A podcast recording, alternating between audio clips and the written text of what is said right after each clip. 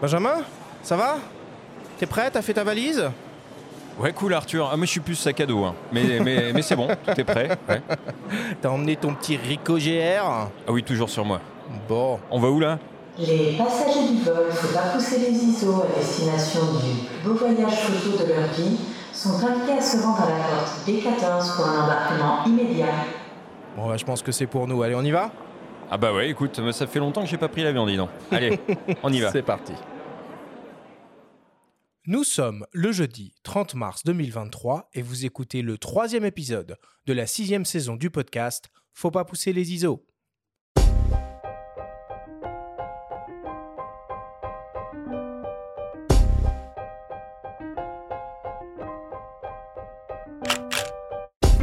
Bienvenue sur Faut pas pousser les ISO, le podcast pour tous les passionnés de photos et de vidéos. Je suis Arthur Azoulay et j'anime cette émission avec mon ami le journaliste Benjamin Favier. Aujourd'hui, on part en voyage photo avec nos invités Vincent Frances, photographe et fondateur de l'agence Photographe du Monde, et Jean-Michel Lenoir, photographe et accompagnateur. On vous dit tout sur comment organiser votre premier voyage photo. Veuillez attacher vos ceintures, relever vos tablettes et attention au décollage. Cette émission est présentée par MPB, qui est simplement la plus grande plateforme en ligne au monde pour acheter, vendre et échanger du matériel photo et vidéo d'occasion. Eh ben ça y est, c'est parti. Troisième épisode de cette sixième saison du podcast Faut pas pousser les ISO. Benjamin, je suis une nouvelle fois ravi de te retrouver au studio à ces micros. Comment vas-tu? Ah bah écoute, super bien. Et on va pas faire un concours de miles hein, avec nos deux invités parce que là, euh, on est des petits joueurs, je Il y a pense. de la Oui. carte gold qui traîne Oula. dans l'air là. hein on a le plaisir de recevoir eh ben, deux, deux personnes. Alors, je vais commencer par euh, Vincent Frances. C'est la première fois euh, que tu viens à ces micros. Merci d'être avec nous aujourd'hui. Ben, merci de m'accueillir. Merci de, bah, d'avoir mm, pensé à nous pour, pour cette émission. Bon, alors je vais quand même te situer un peu pour euh, nos, euh, nos auditeurs. Donc, tu es photographe professionnel et le fondateur de l'agence Photographe du Monde qui vient de fêter ses 12 ans et qui propose des voyages photos sur les quatre continents accompagnés par un guide photographe professionnel. Guide qui est représenté en la personne de Jean-Michel Lenoir, photographe bien connu que vous avez déjà entendu à de nombreuses reprises à ses micros et qu'on est très très content de recevoir à nouveau. Salut Jean-Michel. Bonjour tout le monde, je suis vraiment ravi d'être là parce que les fois précédentes, j'étais là pour parler de mon travail plus personnel. Et maintenant, on va parler vraiment des voyages photos. Et je sais qu'il y a beaucoup de gens qui vont nous écouter, et de voyageurs notamment, que je salue bien fort. Je te resitue quand même une nouvelle fois pour nos auditeurs. Donc, tu es auteur-photographe euh, spécialisé dans les images de nature et de grands espaces. Tu as publié plusieurs beaux livres et tes images sont régulièrement exposées et présentées en galerie d'art. Tu as reçu de nombreuses et prestigieuses distinctions comme le BBC Wildlife Photographer of the Year ou le GDT European Wildlife Photographer of the Year. Parallèlement à tes activités d'auteur, tu encadres aussi des voyages photographiques pour l'agence Photographe du Monde. Et enfin, tu es ambassadeur Fujifilm depuis 6 ans et ambassadeur pour la marque Coquin. Est-ce que tout ça n'a pas changé depuis la dernière fois qu'on t'a eu? Ah, Ça n'a pas changé. Bon, C'est parfait. C'est parfait. Et désormais, invité régulier de Faut pas pousser. Eh oui, ISO. c'est oui, ça, oui, c'est ça, c'est ça. Il fait un peu partie euh, de l'équipe. Euh, Benjamin, juste deux secondes avant qu'on commence, euh, le concours hein, qu'on a organisé à l'occasion, à l'occasion des 500 000 écoutes euh, avec, euh, avec Samsung, euh, bon, bah, c'est terminé. Et c'est Antoine Sorin euh, qui a été tiré au sort, qui a répondu correctement euh, à la question et qui donc remporte le smartphone Samsung Galaxy S23 Ultra et une paire d'écouteurs IFI Galaxy Buds 2 Pro. Il devrait recevoir ses cadeaux dans les prochains jours et nous fera un petit retour d'expérience d'écoute du podcast et de photos avec son nouveau S23 Ultra. Bravo à lui et merci surtout à tous les auditeurs qui ont tenté leur chance. Voilà pour cette euh, introduction de ce troisième épisode. On attaque comme d'habitude avec le Flash Actu.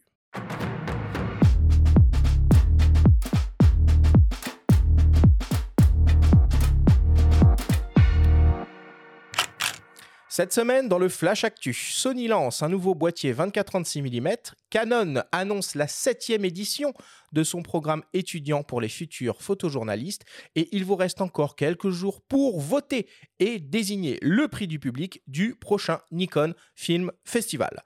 Le Flash Actu est présenté par Fox.fr, le site des spécialistes de l'image. Sony vient tout juste de lancer un nouveau boîtier haut de gamme dans sa série ZV conçu pour la vidéo, le vlog et le stream.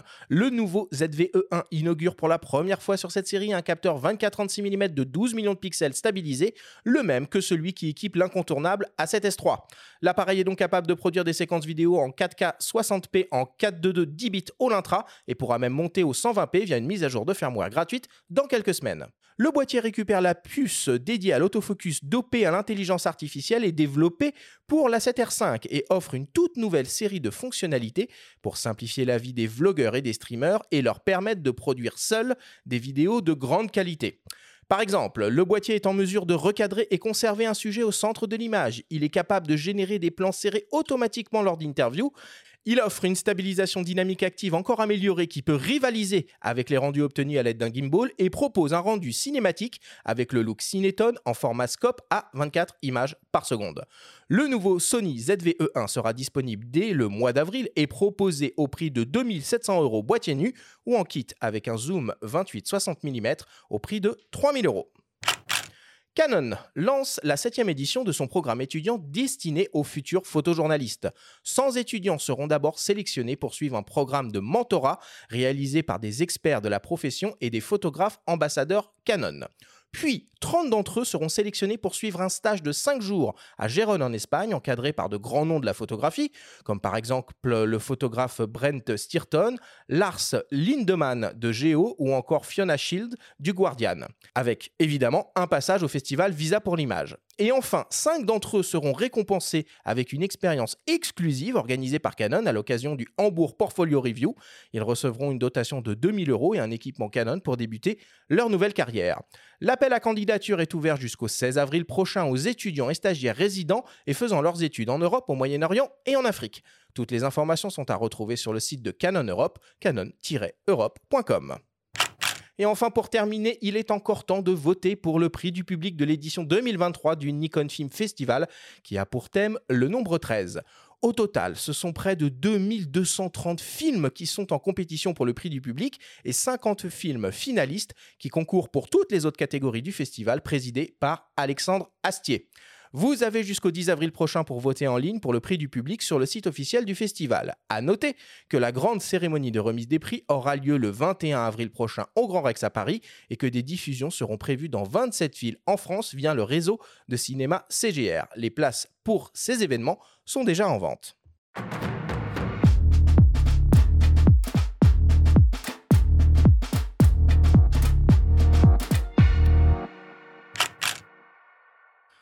Bon, bah voilà, le 24-36 euh, qui arrive euh, sur euh, la série ZV, ça va faire du, vlog très très haut de gamme tout ça.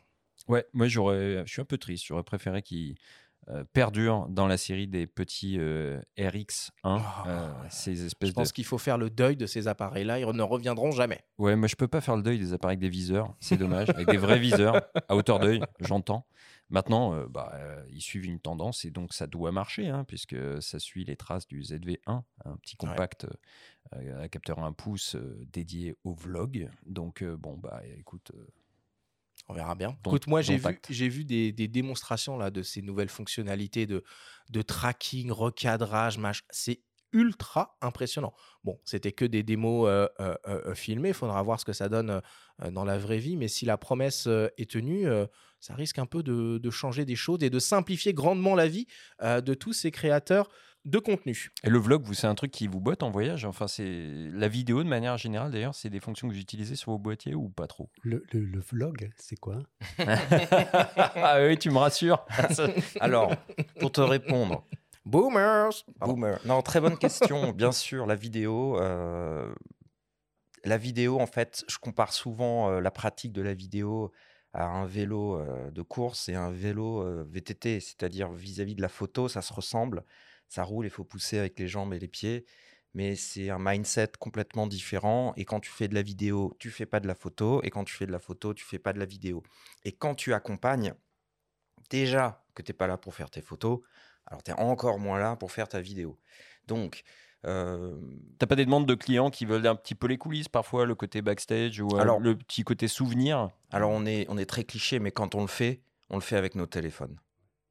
Parce que on a, on a besoin d'être disponible en fait pour euh, d'abord le moment qu'on vit avec les gens sur le territoire.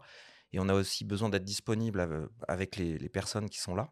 Et on a aussi besoin d'être disponible, nous, pour anticiper ce qui va se passer. Qu'est-ce qu'on va euh, faire faire aux, aux gens Est-ce qu'on doit bouger La météo, etc. Il y a beaucoup de paramètres à prendre en, en ligne de compte pour animer en fait un voyage.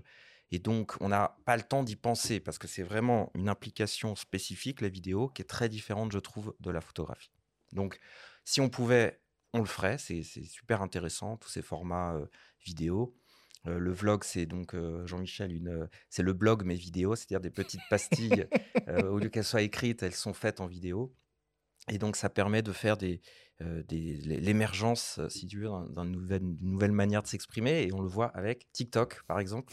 Euh, c'est un petit peu la plateforme du vlog. Donc c'est pas pour Bon, moi. bah, t'as pris ta petite leçon, hein, Jean-Michel, Non, non, mais euh, ce. Tout le monde, il n'y a aucun souci, il n'y a pas de... y a pas de... C'est simplement que de toute façon, comme on ne le pratique pas, on ne le connaît pas, et donc forcément, on a un avis limité sur, sur la question. Bon. Euh, moi, je voulais parler aussi d'une euh, assez triste nouvelle hein, qui a eu lieu il y a, il y a quelques jours. Euh, on a appris que le site internet, le magazine référence améric- anglais ou américain, je me rappelle, anglais à la base, puis américain, Absolument. je Ouais. crois, euh, Deep Preview allait fermer ses portes dans, dans quelques jours, le 10 avril prochain pour, pour être précis. Alors pour la petite histoire, hein, euh, donc euh, Deep Preview a été racheté par euh, nos amis de chez Amazon euh, en 2007, tout en restant évidemment un média indépendant. Et il semblerait que les équipes font partie de la grande vague de licenciements annoncée par le PDG d'Amazon en début d'année suite aux mauvais résultats euh, du groupe. Alors voilà, on peut se consoler quand même avec un tout petit truc, c'est que finalement les deux visages un peu vedettes de, de Deep Preview qui, qui animaient leur chaîne YouTube bah, ont la chance de pouvoir faire un transfert et vont rejoindre les équipes de Petapixel. Oui, il s'agit de, de Chris Nichols et Jordan Drake. hein. Euh, pour ceux qui les suivent, bon, il faut maîtriser un petit peu la langue euh, anglaise, c'est mieux hein, parce que euh, les contenus sont pas sous-titrés. Euh, perso, moi, j'étais plus friand des parties écrites du Mhm. site.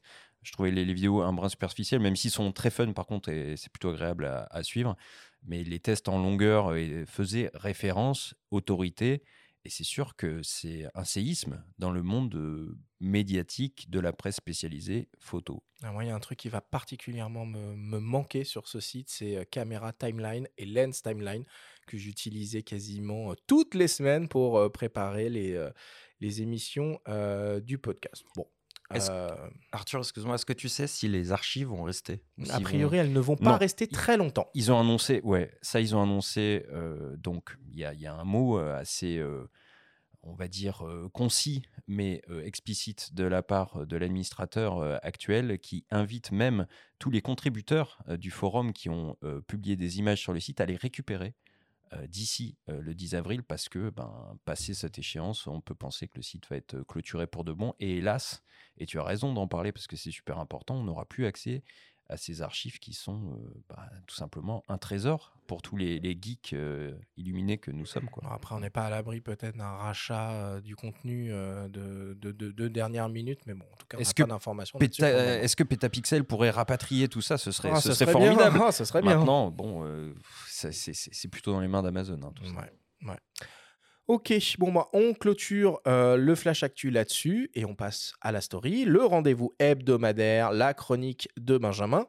Cette semaine, tu nous parles d'un livre qui traite de la photo de rue sous l'angle juridique, à la manière d'un livre dont vous êtes le héros. La story vous est présentée cette semaine par Photographe du Monde, l'agence spécialiste du voyage photo.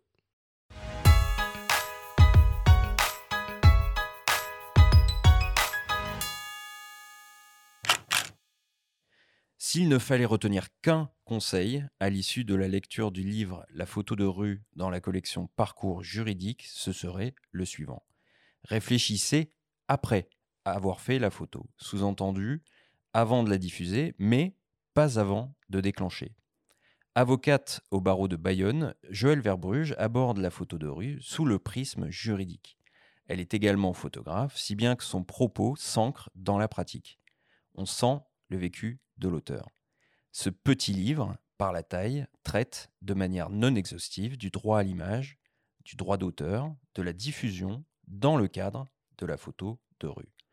il est autant question de personnes, d'animaux, de bâtiments que d'objets ou œuvres représentés dans l'espace public, ouvert ou clos. Avec une originalité qui tient dans la narration. L'auteur a conçu un aiguillage façon le livre dont vous êtes le héros. Des raccourcis efficaces et ludiques pour, par exemple, trouver un modèle d'autorisation pour un sujet, en savoir plus sur le droit relatif aux animaux domestiques. Et oui, les animaux sont classés dans la catégorie des biens dès lors qu'ils ont un propriétaire. Ou encore, pour vous renseigner sur les modalités de diffusion de vos images en fonction de votre statut. En tant que photographe, Joël Verbruge glisse quelques formules magiques pour se tirer d'un mauvais pas, dans le cas où un vigile vous demanderait de supprimer vos photos ou pour demander une autorisation de diffusion à une personne photographiée dans la rue. Elle rappelle aussi quelques décisions et principes importants à assimiler avant d'envisager la diffusion de ces images, tels l'arrêt Bagné qui fait primer la liberté d'expression sur le droit à l'image, mais aussi l'exception de biens du domaine national, Jardin des Tuileries, Palais de l'Élysée, Château de Chambord, en somme, tout ce qu'il faut savoir pour déclencher en toute liberté.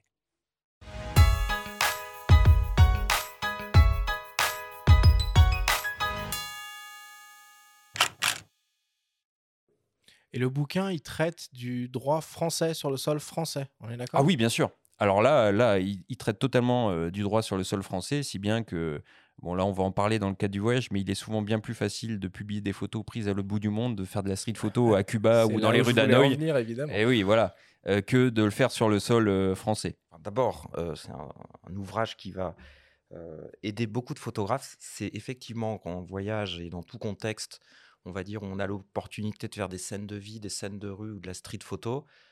Une question que nous posent les voyageurs, c'est-à-dire est-ce que j'ai le droit de, est-ce que j'ai le droit? Donc c'est super utile. Je reconnais bien là l'esprit pragmatique de Joël de proposer ce livre.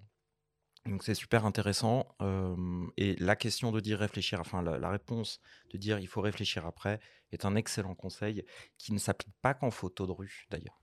Non, après, ça ne veut pas dire qu'il faut photographier n'importe comment et qu'il faut photographier n'importe qui aussi. on fait quand même gaffe. Quoi. Si par exemple, il y a des enfants mineurs, les parents pas loin, etc., il y a quand même quelques règles d'éthique qu'il faut, qu'il faut conserver. Oui, puis le, respect de la scène, c'est-à-dire la position de la personne, ce qu'elle est en train de faire. On a des anecdotes en Mongolie, par exemple une jeune fille qui était en train donc de traire des yaks et qui a demandé donc en tenue traditionnelle en famille au, milieu de la vallée de l'Oron, elle a demandé aux voyageurs de ne pas diffuser les photos parce que ses, ses, collègues du lycée à Ulaanbaatar allaient se moquer d'elle et de sa ruralité. Et c'est des choses auxquelles on ne pense pas forcément quand on fait des photos. mais il y a aussi une vie après la photo et avec les réseaux sociaux, Internet, etc., ben, on voit beaucoup de choses et elle ne voulait pas donc être exposée comme ça. Mais je, pense qu'il y a peu de photographes de rue, parce que c'est aussi une étiquette, en fait, la, photographe, la photographie de rue. Il y a peu de photographes de rue euh, qui imposeraient, en fait, euh, une vision euh, qui manquerait de respect, en fait, au sujet. C'est souvent l'humour, par exemple, qui prime, ou, vous voyez, un, message plus grand que, que la situation qui, qui ne, qui n'est pas en mode pour rabaisser, en fait, les personnes qu'on voit. Voyez Donc, je pense que les, les, photographes de rue, ils, ont, ils le savent déjà, ça. La plupart, ouais. Après, il y a toujours des dérives. Et, puis, et, puis, il y a des exceptions dans le cadre des manifs. Euh, si il, y a, y a, des sujets qu'on n'a pas le droit de photographier aussi, souvent des forces d'intervention spéciales. Mais bon, la plupart du temps, elles portent des cagoules. Donc, euh, euh puis ça, c'est un sujet d'émission à part entière. Oui, non, mais... Hein, là, il n'y a pas de doute là-dessus. Oui, et puis on peut compléter la lecture de cet ouvrage qui est quand même assez succinct. donc, c'est un petit livre, hein, comme je l'ai dit, entre guillemets, qui vaut 19 euros d'ailleurs, qui est publié à compte d'auteur. Donc, vous pouvez l'acquérir sur le site de, de Joël, enfin son blog qui s'appelle droit et photographie.com, mais à compléter avec des, des, ouvrages plus conséquents si ces thématiques vous intéressent, et notamment un livre qui s'appelle Droit à l'image et droit de faire des images, euh, qui là traite en profondeur de toutes ces questions sur plus de 600 pages. Et là, accrochez-vous, il y a, tout ce qu'il faut savoir. Ok. Merci, euh, merci beaucoup, euh, Benjamin.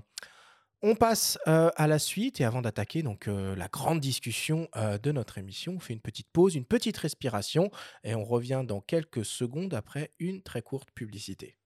MPB, partenaire historique du podcast Faut pas pousser les ISO, la plus grande plateforme en ligne du monde pour acheter, vendre et échanger du matériel photo et vidéo d'occasion. C'est aussi et surtout le moyen le plus sûr et responsable de le faire. Chaque article est vérifié et approuvé par un spécialiste avant d'être mis en vente sur le site. Et chaque article est accompagné par une garantie de 6 mois à l'achat. Pour découvrir MPB et ne plus avoir de mauvaises surprises avec du matériel défaillant à l'arrivée, comme sur beaucoup de sites, vous pouvez utiliser le lien qu'on a mis en description de ce podcast et sur notre site.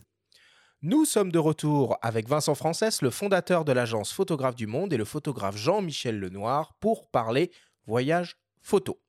Alors en guise d'introduction, je vous propose d'écouter les témoignages de Elodie et Denis, deux passionnés de photographie et adeptes des voyages photos. Ils nous expliquent pourquoi ces voyages sont si importants pour eux. On les écoute. Alors ce qui me plaît dans les voyages photos, c'est de, de vivre au rythme de la lumière, de se lever euh, quand personne n'est encore dehors pour profiter des meilleures lumières, de rester euh, souvent le soir après le coucher du soleil, où tout le monde pense que le soleil est couché, donc tout le monde rentre chez lui, mais nous, finalement, on reste euh, après pour avoir les meilleures lueurs euh, de fin de journée.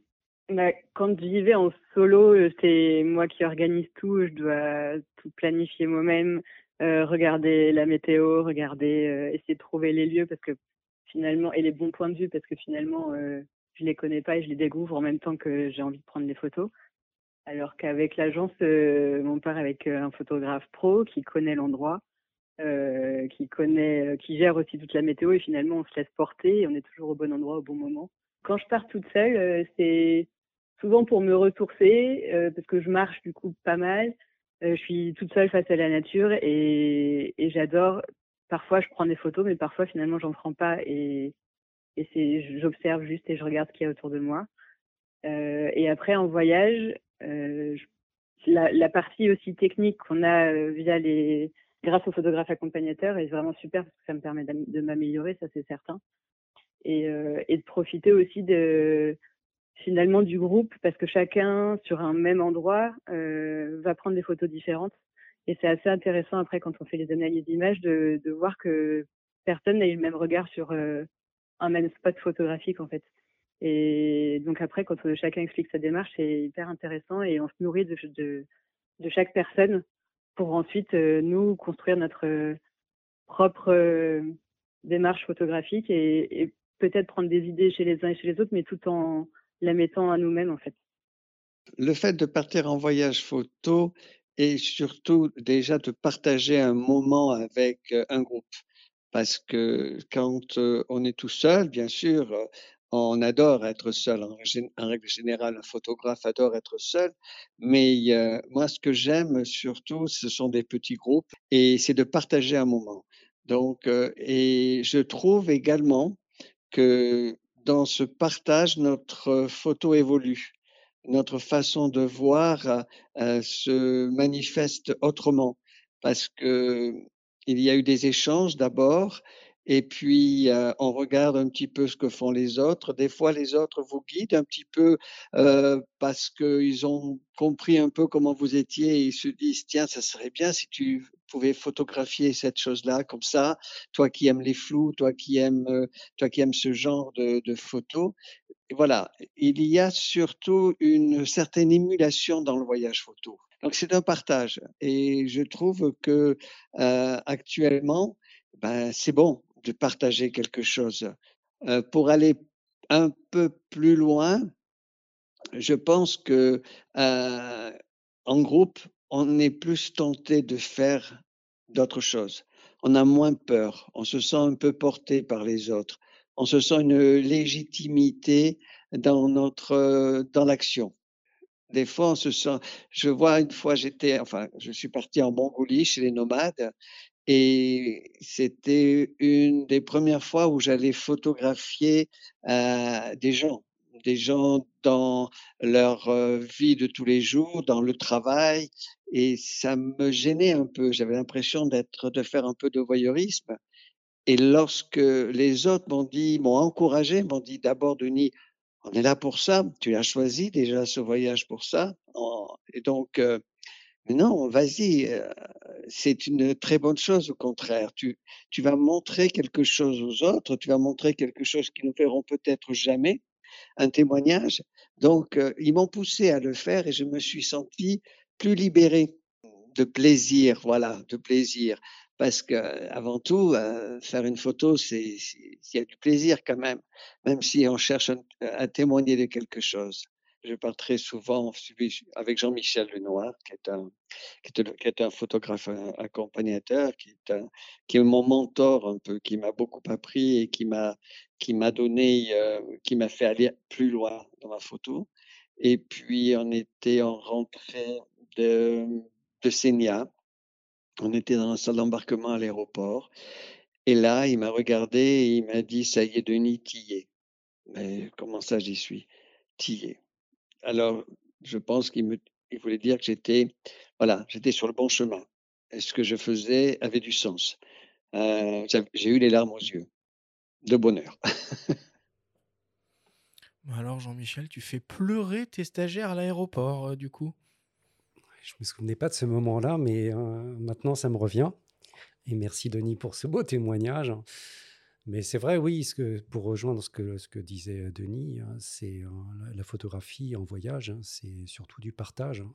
Et les gens qui partent avec nous, qui sont dans cette vision-là, en tout cas dans cette démarche de partage, vont avoir un voyage beaucoup plus riche que s'ils restent dans leur coin simplement pour profiter de la connaissance des lieux.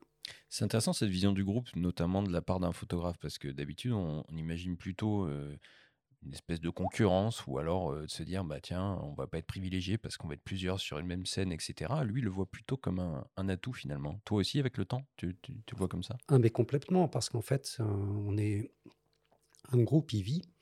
La première journée quand les gens ne se connaissent pas c'est un peu l'observation. Et puis au fil du temps, les gens prennent leur marque, apprennent à se connaître. Et plus les gens vont, sous, on va dire, sous, le, sous la dynamique de, de, l'accompagnant, qui va favoriser justement la, bonne entente, plus les gens vont être dans le partage, hein, plus l'émulation sera forte, hein, et plus, hein, plus, plus ils vont partager leurs petits trucs et astuces. Euh, et, puis il y a la, notion de respect aussi. Quand les gens ne se connaissent pas, ils savent pas trop comment se comporter sur le terrain. Donc en fait, au départ, on a vraiment un rôle de, on va dire, de, facilitateur. Euh, de, prise de contact à la fois entre les gens et euh, de, proximité avec les sujets que les gens vont, aller photographier. Mais Denis, il va même un peu plus loin que ça et il dit que tu es son, son mentor et qu'en quelque sorte, avec tes voyages, il a suivi une sorte d'apprentissage de... Euh, on est, on est là-dedans ou pas? Alors, chaque accompagnant euh, partage de manière différente avec sa propre sensibilité. Et, hein, Dieu merci, euh, la photographie est un terrain de jeu vraiment extraordinaire parce qu'on a vraiment la chance de pouvoir exprimer sa sensibilité à, travers les images. Hein. Et je sais que sur le terrain, bah, je, partage énormément ma vision de la photographie. Je ne cherche pas à l'imposer, parce qu'encore une fois, ça fait appel à une sensibilité, donc à, une vision très personnelle de, de, la manière de sa relation à l'image. Euh, et, du coup, euh, les gens qui sont sensibles à ce, partage-là, à ces partages, à ces visions-là, vont adhérer ou pas. Ou en tout cas, euh, moi, je sais que je respecte énormément la vision de chacun et je cherche à, faire progresser les gens avec leur propre sensibilité. Ça résume pas mal un petit peu ce que tu proposes, Vincent, au travers de Photographe du Monde, ce que dit Jean-Michel? Oui, tout à fait. Alors, pour répondre à ta question, globalement, le, parcours de découverte du monde qu'apporte le voyage est relié au parcours de découverte de la photographie. Et ces parcours sont reliés à la découverte de soi au travers de ces expériences. Et il y a certains photographes qui le portent plus et plus loin au travers de leur sensibilité, et d'autres, évidemment, qui ont une pratique un peu différente. Donc de, la technique à l'artistique, chaque photographe apportera en fait euh, euh, bah, sa propre vision du monde, sa propre sensibilité. Et après, certains, évidemment, vont euh, plus se déplacer euh, dans leur pratique vers une, vers une découverte artistique, donc qui touche évidemment les, personnes qui, qui, le vivent et qui l'expérimentent. Puis d'autres s'arrêtent simplement à, un apprentissage technique, il en faut de, de, pour tout le monde. Et les, photographes, évidemment, nous, on sait s'adapter. On n'est pas toujours un artiste avec les, les voyageurs, on, est, on sait également simplement les accompagner et animer euh, un voyage. Donc euh, on s'adapte évidemment au niveau technique et aux attentes euh, des, personnes. Elodie et Denis, ils soulignent vraiment l'importance du groupe hein, dans, leur, dans leur expérience. Vincent, la mayonnaise, elle prend, euh, elle prend à chaque fois ou pas? C'est difficile de, de faire une généralité. Ça dépend totalement en fait euh, de l'implication de chacun dans le groupe. C'est des groupes de combien de personnes en De, moyenne? De 4 à 8 personnes. Il y a certains voyages qui sont limités à 6, d'autres euh, 3 à 5. Voilà, ça dépend un petit peu des, des configurations. Tout ça est présenté sur le site euh, et dans les documents, etc. On essaie d'être assez euh, précis là-dessus sur euh, euh, comment ils vont vivre cette expérience du Mhm. voyage. Est-ce que la mayonnaise prend à chaque fois? Non. Et c'est aussi ça qui fait que ça a de la valeur quand ça prend. Oui, d'ailleurs, parce que les gens peuvent revenir aussi. J'ai l'impression que Denis, du coup, il, Oui, bah, il les deux, sur hein, les, sur les Elodie voyages. et euh, Denis, euh, clients fidèles ouais. a priori. hein. mm. Oui, tout à fait, tout à fait. Euh, la fidélité la plus belle récompense que l'on que l'on a des voyageurs et, de, et du dur travail et de l'implication énorme que ça représente, nous, à l'agence, mais aussi sur le terrain par les photographes accompagnateurs. Euh, il n'y a rien d'autre que je ne propose que ce que mettent les photographes dans leur accompagnement. Euh, Quelqu'un qui, un, accompagnateur euh, qui s'implique personnellement, donc artistiquement, dans, cette, dans ce chemin de découverte de la technique, de la photo, du monde et donc de soi, évidemment, proposera euh, une rencontre plus riche en termes d'éventail de- de- que quelqu'un qui est juste dans la technique. Alors, des fois, hein, au cours euh, de certains voyages photos, hein, la magie opère, on va dire, totalement. Euh, et les stagiaires vivent des moments tout simplement extraordinaires. Je vous propose d'écouter le témoignage du photographe Christophe Boivieux, lui aussi accompagnateur pour Photographe du Monde. Il a réussi à organiser au pied levé une rencontre entre son groupe et le Dalai Lama. Nous étions au Ladakh euh, avec, euh, avec donc un, petit groupe de huit, huit photovoyageurs dans la vallée de la Nubra, magnifique vallée euh, aux, confins du Ladakh, de la Chine et du Pakistan. Et, nous avons appris que le, Dalai Lama allait délivrer un enseignement dans un des monastères de cette vallée de la Nubra. Et donc, je leur ai demandé si c'était d'accord pour qu'on bouscule un petit peu notre programme pour euh, assister à la fête, parce qu'il faut savoir que à cette occasion, tous les villages se déversent euh, pour évidemment euh, tous les villageois qui, qui quittent leur, leur maison pour se porter au devant du Dalai Lama avec des écharpes de cérémonie, faire une haie d'honneur devant sa voiture, etc. Et tout. Donc c'est extraordinaire. Mais par contre, la, rencontre avec le Da- Dalai Lama, c'était un peu la cerise sur le gâteau parce que il est évidemment entouré par euh, sa garde rapprochée, euh, la sécurité indienne. Et euh, nous l'avons vu arriver, nous, avons vu les fidèles lui faire une haie d'honneur. Et, et puis la voiture s'est engouffrée à l'intérieur du monastère, les portes se sont refermées. Et voilà, nous n'avions pas évidemment accès à lui, mais euh, moi j'avais eu la chance de le rencontrer en tant que journaliste euh, à Paris. Euh, donc j'avais quand même une petite carte à jouer. J'ai essayé de parlementer à l'entrée du monastère, ça ne marchait pas. Et mon guide, qui était très malin et que je remercie au passage vraiment encore, m'a dit, écoute, on peut peut-être essayer de passer par les cuisines. Alors moi, j'ai laissé mon groupe et puis j'ai suivi le guide et on est passé par les cuisines du monastère. On est rentré donc à l'intérieur du monastère. Et là, euh, on a pu déambuler tout à fait tranquillement euh, jusqu'au bureau de presse du Dalai Lama, où j'ai fait part de mes états de service. J'ai rencontré, j'ai, raconté la vérité, c'est que j'avais déjà rencontré sa sainteté et que j'étais avec un petit groupe et que nous, nous souhaitions obtenir une audience.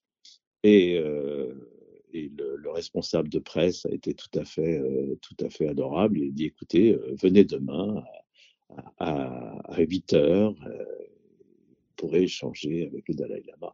Alors autant vous dire que bah, tous tous mes, tous mes photos voyageurs se souviendront, je crois, toute leur vie de ce, moment, parce que c'était un moment de, très, très grande émotion.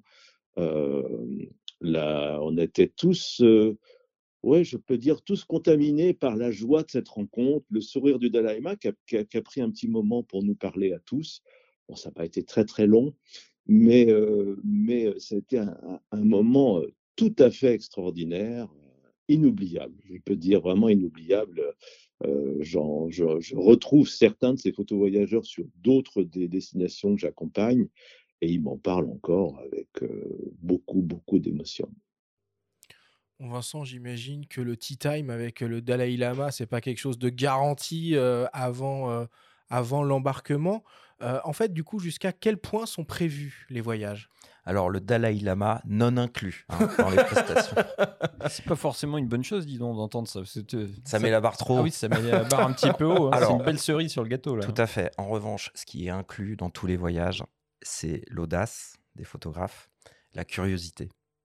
Et ça, vous pouvez compter sur les photographes accompagnateurs pour partager leurs idées, partager leur, justement cette volonté de d'ajouter ce supplément d'âme dont parlait Denis, et l'expérience de Jean-Michel et Denis le, le démontre. Et donc, parfois, ça fait ça. Et puis, parfois, c'est simplement, tout simplement, une, une personne que l'on rencontre en Afrique du Sud dans un, dans un township qui, qui vous remue. Voilà. Donc, c'est pas toujours fait de photos. Vous voyez, il n'a pas parlé. Il n'y a pas eu ici un portrait du Dalai Lama. Il est en train de vous parler d'une anecdote de ce qui se passe en voyage. Et ça porte exactement ce qu'est le voyage, c'est-à-dire le résultat de l'audace et de la curiosité, les portes qui s'ouvrent et qui sont pas forcément faites. On revient pas avec un cliché, mais on a bien euh, un moment incroyable, une expérience unique. Et donc, la photographie se fait et s'écrit avec également les, moments à côté de la photo. Et on, on essaie évidemment de le retranscrire dans les photographies que, que l'on peut prendre. Ce sens de l'impro, euh, Jean-Michel, ça se traduit comment euh, chez toi qui fait beaucoup de paysages? Ça peut être, euh, je sais pas, au détour d'un chemin en Écosse, tu dis, bah tiens, il y a telle lumière, ou je connais tel endroit, on va essayer ça. Ça se traduit comment? Mais en fait, ça se traduit vraiment en fonction, au niveau du paysage, hein, de la manière dont la météo agit sur le paysage. Il y a encore huit jours, j'étais dans les îles Lofoten. Et l'échange que vous avez me fait vraiment penser à ce souvenir-là. C'est qu'en fait, il avait énormément neigé sur les reliefs, hein, et même au niveau de la mer. Donc les plages étaient complètement blanches de plusieurs dizaines de centimètres. Et il y avait énormément de vent. Et en fait, ça s'est traduit par un paysage complètement lunaire, complètement surréaliste, avec de la neige qui vole en permanence. On a l'impression qu'il y avait des énormes écharpes de neige qui voltigeaient dans tous les sens. Et en fait, moi, quand c'est comme ça, j'ai le cerveau en ébullition, ça me donne des frissons partout. Et en fait, je suis allé sur le terrain, j'ai emmené tout le monde, on s'est garé au plus près, on est allé dans un fjord et on a regardé, on a assisté au spectacle. Et les gens ne comprenaient pas que je puisse faire des photos comme ça. Donc en fait, moi, je leur ai dit, écoutez, vous savez sûrement ce que c'est que le stacking photo, donc la superposition d'images en fusion. Moi, je vais vous, vous présenter ce que c'est que le stocking photo. Et donc, en fait, j'ai plongé dans la neige. Donc, j'étais complètement dans le blanc. Et j'ai fait des photos complètement dans le blanc où on est en impression de, de vraiment vivre ce blizzard. Et à un moment donné, il y a une rafale plus forte que les autres. Et en fait, j'étais obligé de me protéger là, le, visage tellement ça fouettait, ça me cin- cinglait. Et j'ai quelqu'un qui m'a photographié euh, à ce moment-là. Et quand on, regarde l'image, mais c'est une scène complètement surréaliste. Mais les gens qui continuent à discuter après voyage, puisqu'on on crée des groupes WhatsApp pour, euh, pour, euh, pour, pour échanger, les gens n'arrêtent pas de parler de ce moment-là. Donc, quand on, quand on vit ces moments-là et quand on voit que les gens y sont sensibles, là, on sent qu'on a déclenché, éveillé quelque chose chez eux. Oui, pour compléter, je veux dire, euh, euh, l'émotion euh, de vivre un moment avec le Dalai Lama ou, l'émotion devant une virgule de neige sur un sommet, sur un, un moment de lumière qui est une surprise et une bonne surprise. Voilà, laisser advenir en fait, laisser advenir les choses. euh, c'est, euh, c'est- enfin, vous voyez bien que l'émotion est la même que ce soit rencontrer le Dalai Lama ou, ou, euh, ou aimer le vent. Vous voyez, vous comprenez. Et ce qu'on retrouve et ce qu'on propose en tant qu'accompagnateur, c'est le temps de se connecter à cette pureté. C'est la pureté de l'émotion. Chacun a la sienne. Et le, le photographe, en fait, partage ce point de départ. Et c'est évidemment aux voyageurs de, faire le, point d'arrivée. Et euh, ce sont des, points communs, vous voyez, que je vois entre Christophe et, Jean-Michel, alors que ce sont deux univers complètement différents. On a un photographe de paysage euh, qui a sa sensibilité et ses émotions devant le paysage. On a un photographe de reportage plus dans le style de, Steve McCurry, dans le grand reportage autour du sacré. Et on voit bien qu'il y a un lien énorme en fait entre ces deux pratiques de la photographie, alors que c'est pas du tout ni les mêmes territoires les mêmes sujets. Maintenant, peut-être que la première question à laquelle il faut répondre quand on a envie de faire un voyage photo, c'est où on va, le choix de la destination. Vous, à Photographe du Monde, vous proposez des, expériences sur, les cinq continents. Vincent, c'est quoi un peu le- le top 3 ou le top 5 des plus beaux voyages que vous proposez, en sachant d'ailleurs que Elodie et Denis m'ont soufflé que eux, ils attendent qu'une seule chose, c'est partir au Spitzberg. Alors, les belles destinations, Spitzberg. Spitzberg, en effet, c'est une très belle destination qui est reliée. alors qu'il y a plusieurs manières de découvrir. Nous, on le, on le propose en bateau. Alors, le top 5, c'est difficile. On vient de parler d'émotions, etc. Et évidemment, chaque personne a des attentes différentes. Le bout du monde, c'est le coin de la rue pour quelqu'un qui n'est jamais sorti de chez lui. Donc, euh, euh, évidemment que le, ce n'est pas vraiment le, le lieu. Attends, c'est langue de bois là? Non, c'est Non, quoi, non, non, quoi? Top 5 destinations. Fais-nous rêver un peu. Ah, je, je peux, je peux te faire euh, une destination phare pour faire euh, du blanc, du polaire, etc. Ça va être toutes les destinations de Scandinavie, euh, de, des Lofoten en passant par la Laponie suédoise, l'Islande, bien que l'Islande, ça soit le granit, donc un peu plus euh, noir et blanc. Donc pour ce type de, photographie, ça va être ça. D'ailleurs, euh, sur le site, on les classe aussi par thématique, par style d'image. C'est-à-dire qu'il n'y a pas juste un classement, on va dire, euh, par thématique technique. On a aussi un classement par proposition, on va dire, artistique. Donc on a par exemple une, proposition blanc et minimalisme, vous voyez. On a aussi peuple et culture. Donc par exemple avec Christophe, on va aller faire l'Inde. Donc si vous aimez le peuple et la culture, le sacré, il faut partir euh, au Ladakh. Et si vous aimez les grands paysages euh, qui n'ont pas bougé euh, depuis 300 000 ans, il faut aller en Namibie. Euh, vous pouvez encore aller voir le Salar d'Uyuni tant qu'il y en a encore un, hein, en, Amérique, en Amérique du Sud, en Bolivie. Donc, et on peut aussi tout à fait s'émerveiller devant les- le granit et les burons d'Aubrac et à toute saison parce que euh, l'Aubrac en automne euh, c'est extraordinaire, euh, l'automne, euh, l'hiver est extraordinaire aussi là-bas, ça transforme complètement les paysages, donc on n'est pas obligé de partir aussi loin. Ok. Alors, un peu moins exotique, un peu moins loin, Jean-Michel, toi, tu, tu proposes pas mal de, de, de- de séjours en Écosse. Euh, comment ça se fait que tu t'es retrouvé un peu spécialiste de l'Écosse? Qu'est-ce que ça a de si extraordinaire, l'Écosse, pour faire de la photo? Bah, en fait, l'Écosse, c'est un peu mon pays de cœur. J'avais eu la chance d'y aller euh, le temps d'un week-end quand j'étais étudiant au Pays de Galles. Donc ça remonte euh, il y a quelques décennies. Et euh, j'étais tombé fou amoureux euh, en m'arrêtant au bord de la route sur le- les paysages de la vallée de Glencoe. Et ça, c'était en 92 ou 91. Qu'on Donc peut voir dans le film Skyfall, hein, c'est un James Bond qui était en Tout partie à fait. tourné là-bas. Et je m'étais juré d'y retourner. Et en 2010, je crois, ou 2011, j'y suis retourné. Et euh, ça m'a tellement émerveillé que, en fait, quelques années plus tard, je montais un voyage photo au moment où je lançais mon activité de, de photographe. Mm. Mais en fait, ce qui fait que je suis amoureux de l'Écosse, c'est- un- euh, toute une alchimie, tout ce sont des ambiances, des atmosphères. Euh, c'est un pays, comme dit Giono, où euh, il pleut, il y a des brumes, mais il y a des mystères. Euh, on sent que le peuple euh, écossais a beaucoup souffert et les gens qui ont souffert, comme les Irlandais, de l'oppression anglaise, sont des gens qui ont un sens de l'ouverture, une, bienveillance, une gentillesse, et qui est complètement paradoxal par rapport à certains paysages qui peuvent paraître extrêmement rudes. Mais il y a aussi d'autres visages de l'Écosse, euh, notamment sur les Hébrides extérieures, hein, qui est un endroit que j'adore. C'est un côté extrêmement apaisant, extrêmement poétique, avec des couleurs que je, que je ne vois que là-bas. C'est les fameuses îles euh, Lewis and Harris dont Euh, tu as no- parlé. euh, notamment, notamment euh, ces dont tu as parlé ton voisin, Jérémy Villet, à ses micros il n'y a pas longtemps d'ailleurs. Il a séjourné Notamment, là-bas. Ouais, notamment, notamment c'était, c'est- ce secteur-là. Mais c'est pas les seuls. Et là, pour revenir euh, du nord de la Scandinavie, hein, j'ai retrouvé un peu ces ambiances-là. Hein, De, en fait, quand on va dans un pays, euh, et c'est aussi l'intérêt du voyage photo, c'est qu'on y va souvent avec une idée un peu préconçue des choses, hein, et on se, fait un peu une wish list, une liste de, de son intérêt, parce que j'aime pas utiliser euh, le mot spot. Trouve que c'est assez péjoratif, hein, parce que c'est un peu une course-poursuite euh, pour essayer de, de- de cocher une case. Oui, mais les clients ne le demandent pas ça parfois D'aller Mais- sur certains bien spots sûr que parce si. bon, tu es sur Google, ah tiens, regarde, il y a un spot photo. euh. Exactement, mais je lutte un peu contre ça hein, parce qu'en fait, a le, le lieu n'est qu'un prétexte. hein, et ce qui crée la richesse d'un paysage, c'est l'atmosphère. L'atmosphère, c'est l'ambiance, c'est la lumière, c'est les nuages, c'est les conditions qu'on peut vivre, le vent, la neige. Euh, encore une fois, là, il y a peu de temps, j'ai emmené un groupe, on était sur une plage en Norvège il y avait tempête de neige avec des flocons énormes qui tombaient. Mais en fait, on est resté deux heures. On, on s'est transformé en bonhomme de neige, mais tout le monde avait la banane parce qu'en fait, tout le monde avait conscience qu'on était en train de vivre un moment fort.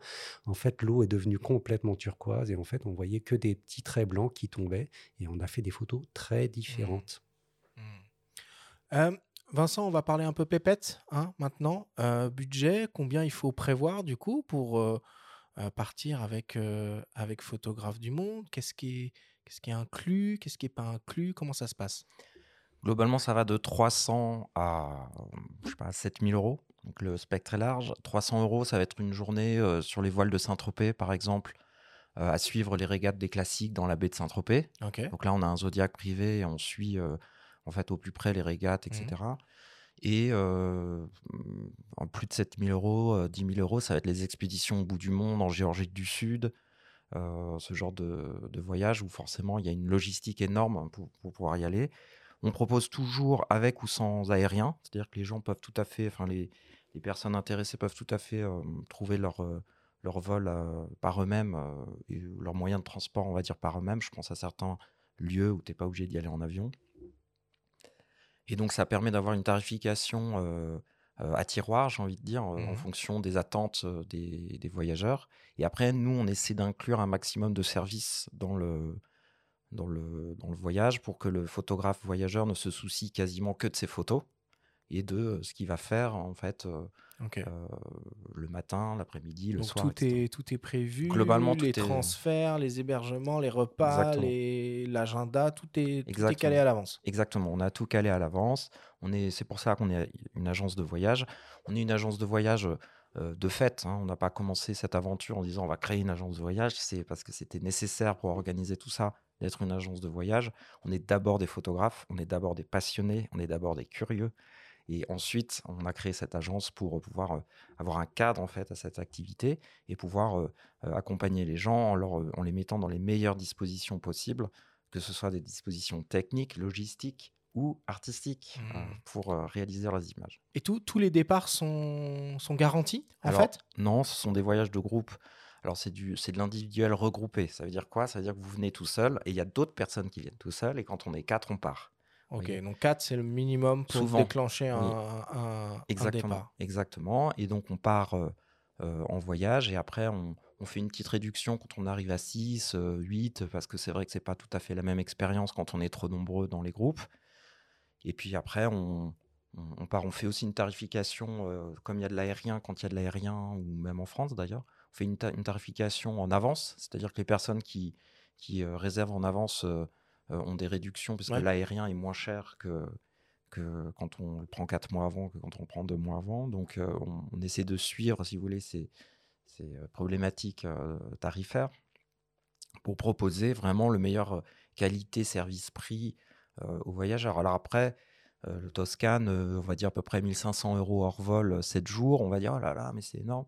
Oui, mais ce que vous allez faire en 7 jours en, en Toscane, vous l'auriez peut-être fait en 10 ou 12 jours tout seul. Et donc finalement, euh, bah, ça revient quasiment au même, quoi, au coût à la journée. vous voyez. Ok. Il y a un sujet qu'on n'a pas encore euh, euh, abordé, euh, et là peut-être Jean-Michel, tu vas pouvoir nous répondre, c'est celui du niveau en photo qu'il faut avoir finalement pour, pour partir. Ces voyages, ils s'adressent à qui? Au- À tout le monde? Aux experts? Aux...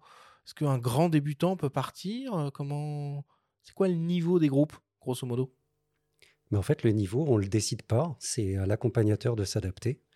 Donc, on peut être du grand débutant à un photographe très confirmé.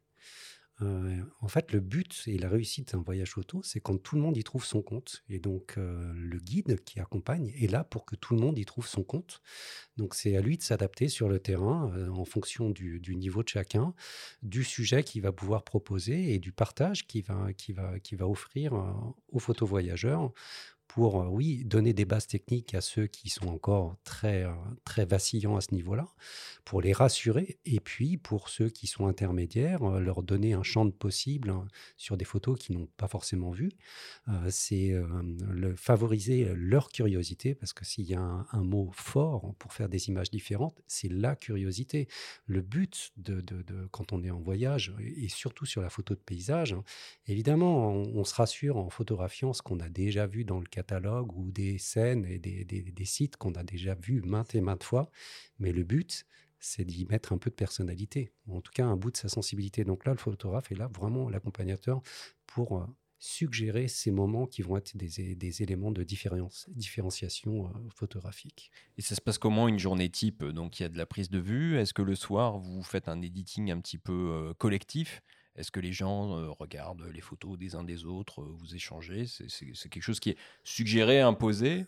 Alors, il n'y a rien d'imposé, mais en fait, le, contenu des journées va dépendre vraiment des destinations. Quand on est sur des logistiques un peu lourdes, hein, quand on est en itinérance, hein, évidemment, on n'a pas les mêmes temps disponibles de partage d'images et d'editing. Par contre, quand on est sur beaucoup plus, on va dire, sédentaire, là, on a la possibilité, effectivement, de faire un lever de soleil ou en tout cas faire une première séance avant petit déjeuner. On revient, le meilleur moment de la journée, le petit déjeuner, faire éventuellement un débrief euh, avant de repartir, faire une séance d'editing, se montrer des images, faire une, analyse, hein, donner quelques conseils supplémentaires. Moi, je sais que j'aime bien dans, la première journée, c'est faire un peu un état des lieux et donner les, mes trucs et astuces en, tout début de séjour pour que les gens aient le maximum d'outils euh, sur le terrain pour ne pas mmh. passer à côté de certaines, certains réglages. Je parle d'hyperfocale, comment on règle sa profondeur de champ, où on fait la mise au point en fonction de sa focale.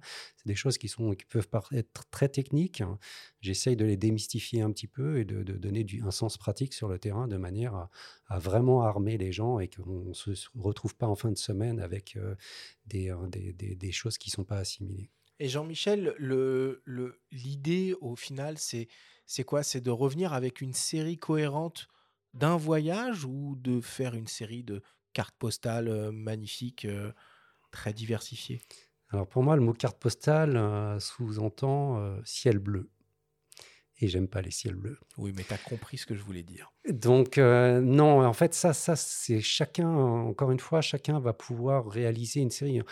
Le paysage dépend essentiellement des conditions météo. Donc, en fait, d'un séjour à un autre, on ne va pas y mettre le même contenu en fonction de, des, ambiances et de ce qu'on va pouvoir vraiment euh, recevoir en fonction des, lieux où on va, aller dix fois au même lieu, on va faire dix, dix, rendus différents. Et c'est pour ça que euh, sur le terrain, moi, j'aime me laisser le luxe de pouvoir retourner plusieurs fois au même endroit pour avoir justement une diversité, une palette de rendus d'images. Chaque personne, évidemment, pourra, en fonction de ses centres d'intérêt, de ses sujets de prédilection, quand on va euh, effectivement dans des ports de pêche, les gens aiment bien photographier des reflets des coques de bateaux qui tranchent sur les fonds de neige avec les fjords, et d'autres vont faire euh, complètement autre chose, on va être sur du paysage pur, et puis d'autres vont photographier euh, des séchoirs avec des morues. Hein, et pour certains, c'est juste pas possible. Hein. Donc, le rôle en fait de l'agence entre la photo illustrative et la photo d'auteur, c'est de proposer toute cette palette. C'est pas à nous de dire cette photographie est plus intéressante que celle-là.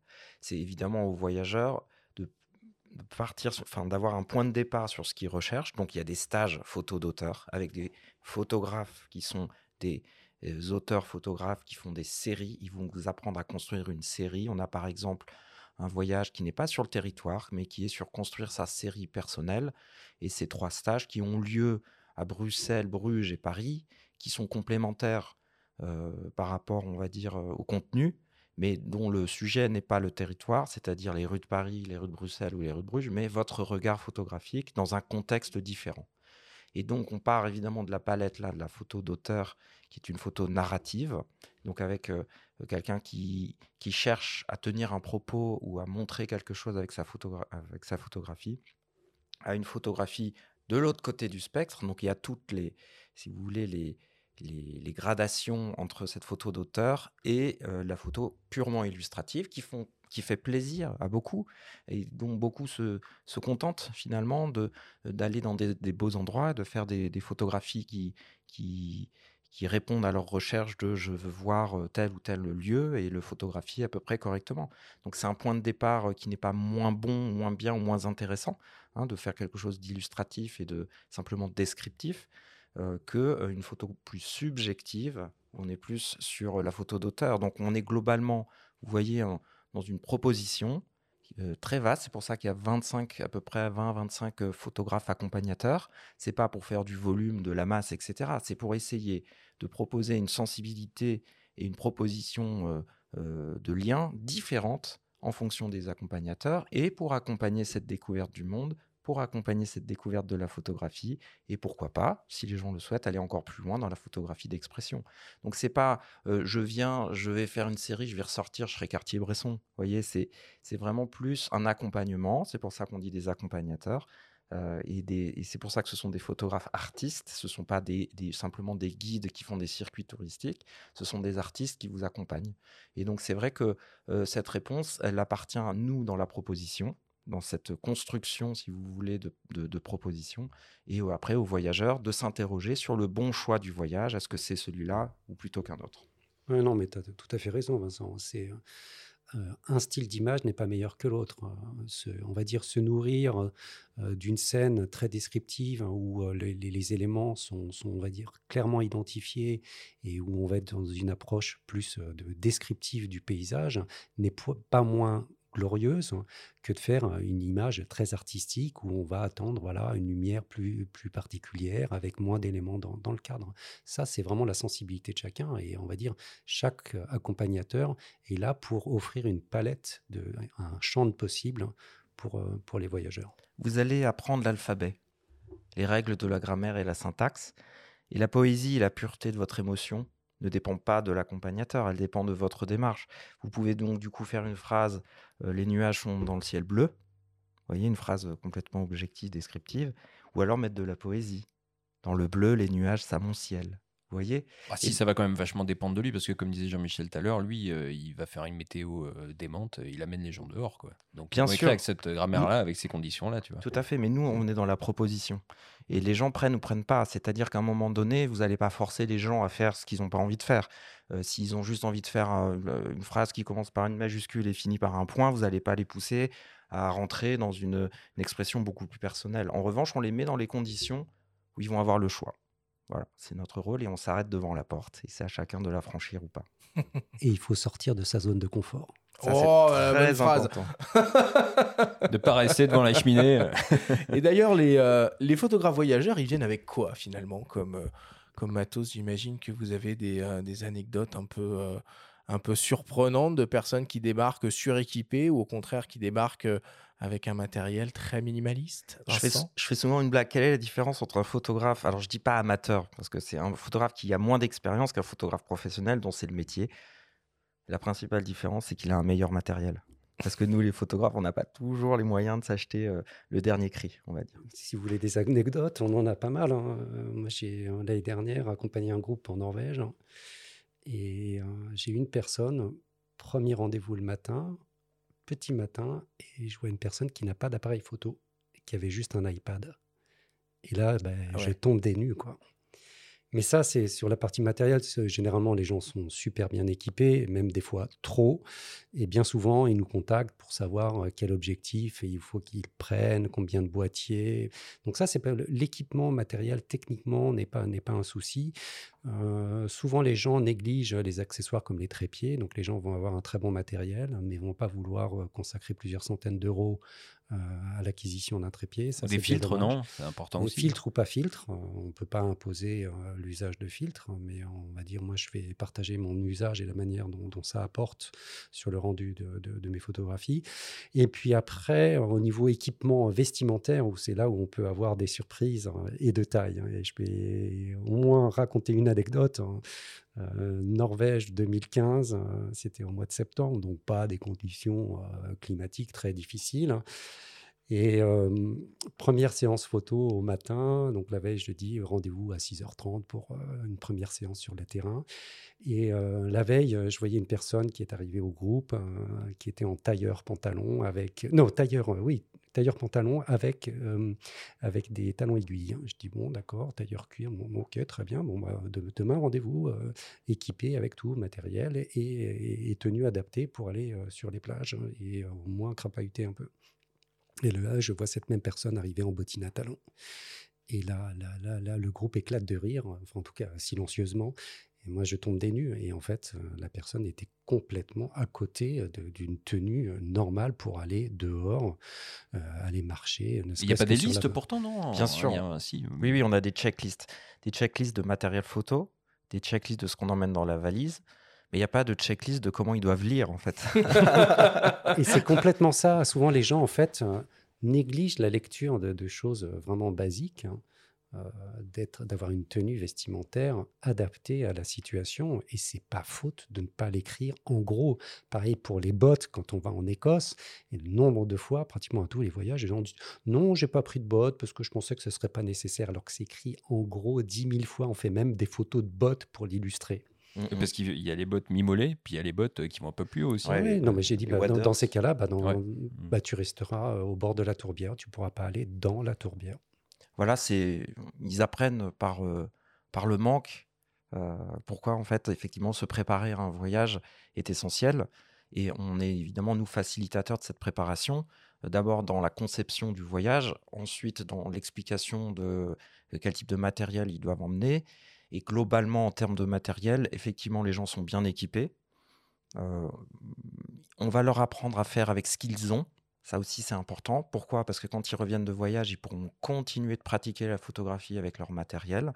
Si je leur prête un 400 mm de 8 et qu'ils n'ont pas ça, on ne fait pas de la, même, euh, la, photographie de la même manière avec un téléobjectif à grande ouverture euh, que par exemple un 24-105, évidemment. Donc, si on leur prête du matériel qu'ils n'auront pas l'occasion de pratiquer à leur retour, ils auront, si vous voulez, appris quelque chose d'un peu frustrant. Donc, nous, l'objectif, c'est évidemment de, aussi de leur apprendre avec ce qu'ils ont. Parfois, il y a un petit peu d'achat complémentaire avant un voyage. Je pense à des optiques très lumineuses pour faire des aurores boréales. C'est beaucoup plus contraignant techniquement d'avoir des, ouvertures pas assez grandes sur ce type de sujet en faible lumière.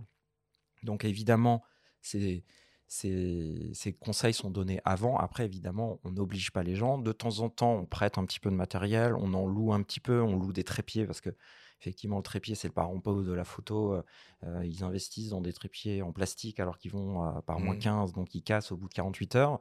Donc euh, voilà, on a toujours un petit peu de matériel pour prêter ou pour louer. On a un partenariat avec Coquin qui prête ou qui, qui équipe, si vous voulez, les photographes pour pouvoir montrer l'usage des filtres sur le terrain. On a aussi un partenariat avec Benro où on montre un petit peu les trépieds, on peut en prêter. on essaye évidemment de, de, donner des conseils utiles, c'est-à-dire qu'on n'est pas dans le, la course à l'armement, j'ai envie de dire. C'est-à-dire, on ne dit pas il faut avoir tout et pour parer à toute situation, en toutes circonstances. mais il y a parfois un matériel un peu plus technique, une optique un peu plus technique qu'on conseille donc évidemment, donc l'autre cliché, c'est le Safari avec un, zoom, hein, enfin un, téléobjectif. Évidemment, si vous partez avec un 14 mm en Safari, vous ferez des photos, bien sûr, mais ça risque de, manquer de, détails sur le museau. Alors, évidemment, hein, bien entendu, le, photographe voyageur, il a aussi une responsabilité importante, euh, la responsabilité de respecter les lieux et les personnes qu'il visite, mais aussi une responsabilité environnementale. Euh, sur certains de ces points, Instagram n'a clairement pas fait que du bien, et je vous propose d'écouter le témoignage de Johan Lolos, qui est un photographe très influent sur cette plateforme avec près de 400 000 abonnés. Il nous alerte sur les dangers de l'influence qui peut parfois entraîner une arrivée massive de touristes sur des sites reculés et en bouleverser totalement l'équilibre. Ben, en, l'occurrence, pour Instagram, ce qui s'est passé, c'est qu'Instagram a tellement vite explosé euh, dans les années 2010 que très vite, les gens ont compris qu'il y avait une espèce de recette magique qui pouvait permettre euh, à des photographes, et notamment des photographes euh, de voyage, de paysage, euh, d'amasser des, nouveaux abonnés assez rapidement. Cette recette, à l'époque, c'était quoi? Ben, C'était simplement enchaîner les fameux Insta-spots, les, les endroits très photogéniques, qui se retrouvaient en fait déjà sur les cartes postales dans les années 80, 90, etc., euh, qui ne sont pas des spots que personne ne connaissait, mais qui étaient effectivement un peu moins connus qu'avant l'époque des réseaux sociaux. Et donc, vu que euh, ces photographes qui étaient donc tous en quête, et moi y compris, tous en quête de nouveaux abonnés ont compris cette recette magique, on a commencé à l'appliquer et en fait, euh, les photographes étaient constamment à la recherche de, ces fameux Instaspots. Alors moi, je parle d'expérience personnelle dans le sens où en 2015, je vivais à Wanaka en Nouvelle-Zélande et je collaborais euh, avec l'Office du tourisme local là-bas. Euh, Wanaka aujourd'hui, c'est une station balnéaire qui est vraiment, vraiment très, très, très touristique. Et en plus d'être très touristique, elle est absolument magnifique d'un point de vue paysage. Elle est au cœur des montagnes. Il y a un lac. Vraiment, il y a tout ce qu'il faut pour faire des, photos jolies. Euh, sauf que moi, quand j'y étais en 2015, très peu de personnes, à part les locaux, les, néo-zélandais, très peu de personnes connaissaient euh, Wanaka à tel point que les gens qui allaient euh, faire un road trip en Nouvelle-Zélande, souvent euh, skippaient Wanaka. Quoi, c'était pas vraiment sur l'itinéraire de tout le monde.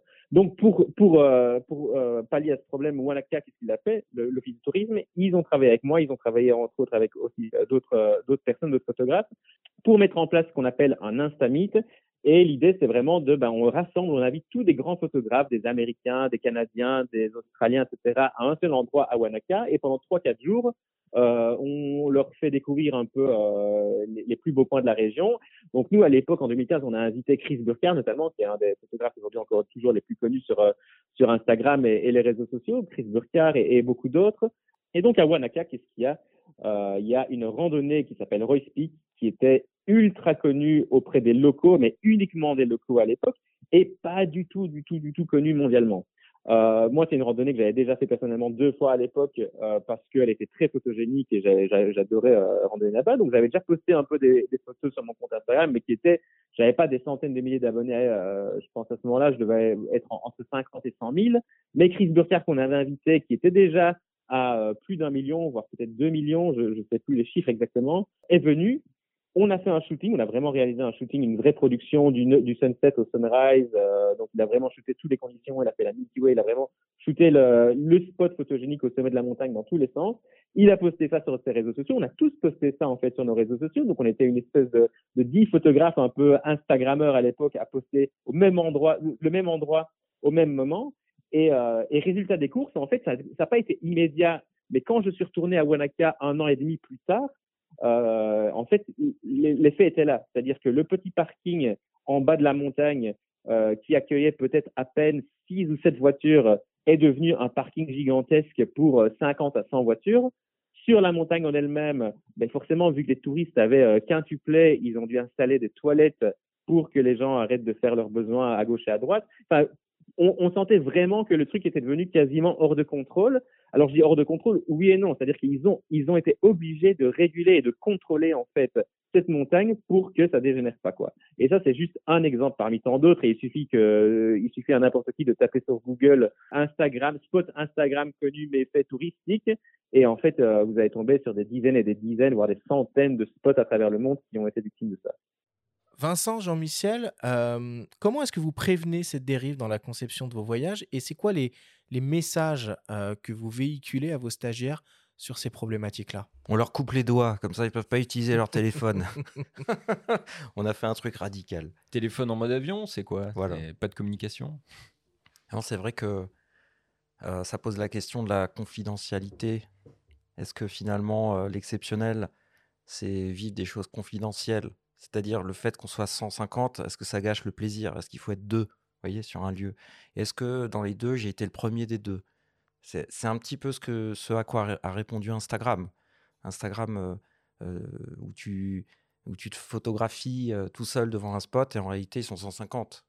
c'est ce qu'il raconte dans son témoignage, c'est que globalement, il y a aussi une superposition du lieu où il faut être, construit comme cela d'ailleurs par les offices du tourisme, mais qui continue de véhiculer également un faux message, c'est-à-dire quelque chose de confidentiel alors que ça l'est pas du tout. Donc il y a aussi une dichotomie euh, entre ces deux messages. On promet aux gens quelque chose d'authentique et quand on arrive, il y a euh, 150 personnes qui font la queue et c'est véridique quand c'est pas 200 ou 300. Donc pour se prémunir de ça, euh, effectivement, on demande une discrétion euh, sur, les, lieux, hein, de ne pas taguer euh, les endroits précis et de respecter, si vous voulez, le lieu que l'on visite euh, en, indiquant euh, de manière euh, limitée le, lieu précis. Alors, sur certains endroits, même si vous ne taguez pas la Tour Eiffel, les gens, ça vous sait, hein, pour résumer. Par contre, il y a d'autres endroits que l'on découvre à force d'aller dans des territoires. On montre certaines photographies, mais on ne dit pas forcément où c'est. Donc c'est vrai. Alors ça va pas résoudre le problème, on en a bien conscience. En revanche, on participe moins à un impact négatif sur ces territoires-là. Voilà. Donc on limite plutôt euh, le le- le- l'effet de bord, on va dire, sur euh, le, le- l'envie de faire de la photographie. Donc c'est limité, c'est en parler aussi avec les voyageurs, leur expliquer que ben, par exemple, donc un autre exemple euh, en Namibie, dans le Dead Valley où les gens se suspendent euh, à des acacias morts euh, qui sont noirs, qui sont magnifiques, etc. Et du coup, les gens pensent que c'est un cire qui se, se suspendent aux branches et les cassent. Alors que ça fait des centaines d'années que ces acacias sont là. Et euh, les touristes qui s'en foutent, ils viennent qu'une fois, ils ne reviendront jamais. Donc c'est leur expérience avant tout. On, on rentre bien dans cette espèce de vision individualiste du voyage qui ne respecte pas euh, les personnes euh, qui viendront après, en fait, tout simplement. Et donc ça, on en discute avec les voyageurs. On résoudra pas le problème hein, à notre échelle. Je veux dire, par contre, on fait notre part. Et notre part, c'est la discrétion, le respect, la discussion, le dialogue avec les, voyageurs sur cette thématique-là, qui est aussi un respect du photographe accompagnateur qui partage des lieux, des lieux secrets qu'il a découverts lui-même, des lieux, des cadrages aussi, des manières de travailler un endroit. Donc c'est évidemment des discussions qu'on ouvre avec nos voyageurs. Euh, Ça résoudra pas tout, mais déjà au moins on a, on a positionné sur la carte le sujet. C'est ce que tu fais, toi, Jean-Michel. Au début, euh, tu essayes d'appliquer un code éthique ou de euh, faire prendre conscience à- aux gens que tu accompagnes que certains lieux que tu leur montres sont vraiment des lieux euh, qui gagnent à être euh, gardés secrets? Mais c'est vrai que quand on regarde les réseaux sociaux, notamment Instagram, je parle même pas de TikTok parce que pour moi c'est c'est c'est inconnu, mais, j'en connais les travers. Euh, J'essaye effectivement de- d'un petit peu de me positionner comme un- l'irréductible gaulois. Alors c'est fatigant. On n'ira pas contre une, une mouvance, un, un mouvement de fond euh, où les gens peuvent pas s'empêcher de, de taguer l'endroit où ils vont, mais j'essaye justement de les sensibiliser, sensibiliser au fait que s'ils aiment l'endroit, s'ils aiment les conditions, la quiétude, s'ils aiment la beauté du lieu, eh ben, le meilleur moyen de le respecter, c'est de rester discret. Euh, j'empêche- J'empêcherai jamais quelqu'un de poster une image, simplement de pas donner avec précision le lieu où ça a été pris. Euh, mettre le, lieu précis hein, du- d'une prise de vue n'apporte pas à la qualité de l'image. Ça, n'apporte absolument rien, si ce n'est de, dire j'y étais, regardez. C'est le côté euh, découvreur, aventurier qui ne peut plus exister aujourd'hui, parce que tout a déjà été cartographié, photographié. Et j'en reviens toujours à la démarche d'auteur. C'est la manière de voir les choses qui va apporter un regard nouveau sur les choses. Euh, mettre le nom précis d'un lieu, c'est la plage de un tel à tel moment de la journée, mais ça n'a aucun sens pour moi. Je trouve ça intellectuellement tellement pauvre. Mais le problème, c'est qu'on est dans un effet de masse et euh, les effets de masse attirent des comportements de masse. Il y a un autre aspect qu'il faut aborder évidemment dans cette émission. On est tous confrontés au problème du, réchauffement climatique. Finalement, je me demande, c'est pas un peu contradictoire quand même de euh, partir en voyage avec euh, un déplacement qui va être lourd en émissions carbone pour aller découvrir et photographier des glaciers qui sont en voie de disparition? Il fallait peut-être commencer l'émission par ça d'ailleurs. Parce que c'est Non, mais c'est- la question à l'heure actuelle, hein, au moment où on a les rapports du GIEC qui tombent et au moment où on constate un, petit peu tout ça. Si c'est totalement euh, paradoxal, et chacun doit prendre conscience de l'impact qu'il a. Faire euh, 12 voyages par an à l'autre bout du monde, c'est pas comme faire un, beau voyage, voyez, limiter son, empreinte carbone et euh, faire certains autres voyages d'une autre manière. C'est-à-dire que chaque personne est évidemment libre, euh, avec ou sans agence, je veux dire, de prendre un avion. Je veux dire, l'avion euh, Paris-Santiago, il, il vole alors que nous, on est assis autour de cette table. Donc, à partir de ce moment-là, c'est à chacun de- de comprendre en fait ce qu'il est en train de faire et de donc d'en discuter. Il n'y a absolument aucune, euh, aucun doute sur l'aspect paradoxal du voyage et du prix de la découverte. C'est pas le, le prix financier, c'est le prix qu'on paye sur le climat. Mm. Et donc ce, ce prix-là, il est, il, est, il est évident. et avoir un comportement en fait consumériste avec le voyage. Et donc, on revient au spot, c'est-à-dire cet alignement de spots euh, pour collectionner les photos, euh, euh, faire 10 vols par an pour aller faire une collection d'images qui a déjà été faite et beaucoup mieux que soi. Je ne sais pas si ça a un sens. Donc là, on est plus sur le sens du voyage. Tu évoquais d'ailleurs tout à l'heure que même certains territoires commencer entre guillemets à resserrer la vis sur les conditions d'accès, sur l'accueil du, du, tourisme. Exactement. Il y a donc le Spitzberg, c'est un archipel qui est au large de la Norvège et qui est globalement l'un des, derniers archipels avant la banquise. ils ont décidé de protéger l'écosystème local, donc notamment l'ours blanc, mais pas que. Il y a également beaucoup d'autres espèces, les morses notamment, les oiseaux, du tourisme de masse qui est adressé là-bas par des gros bateaux. Ce pas des bateaux de 10-12 places ou des voiliers, c'est souvent des bateaux 30 cabines, 40 cabines, donc 80, 80, 100 personnes, 200 personnes et parfois plus. Et donc ces bateaux, ils viennent donc perturber l'écosystème du vivant là-bas. Donc la Norvège a décidé de limiter l'accès à ces, écosystèmes en obligeant une certaine distance entre les bateaux et les animaux.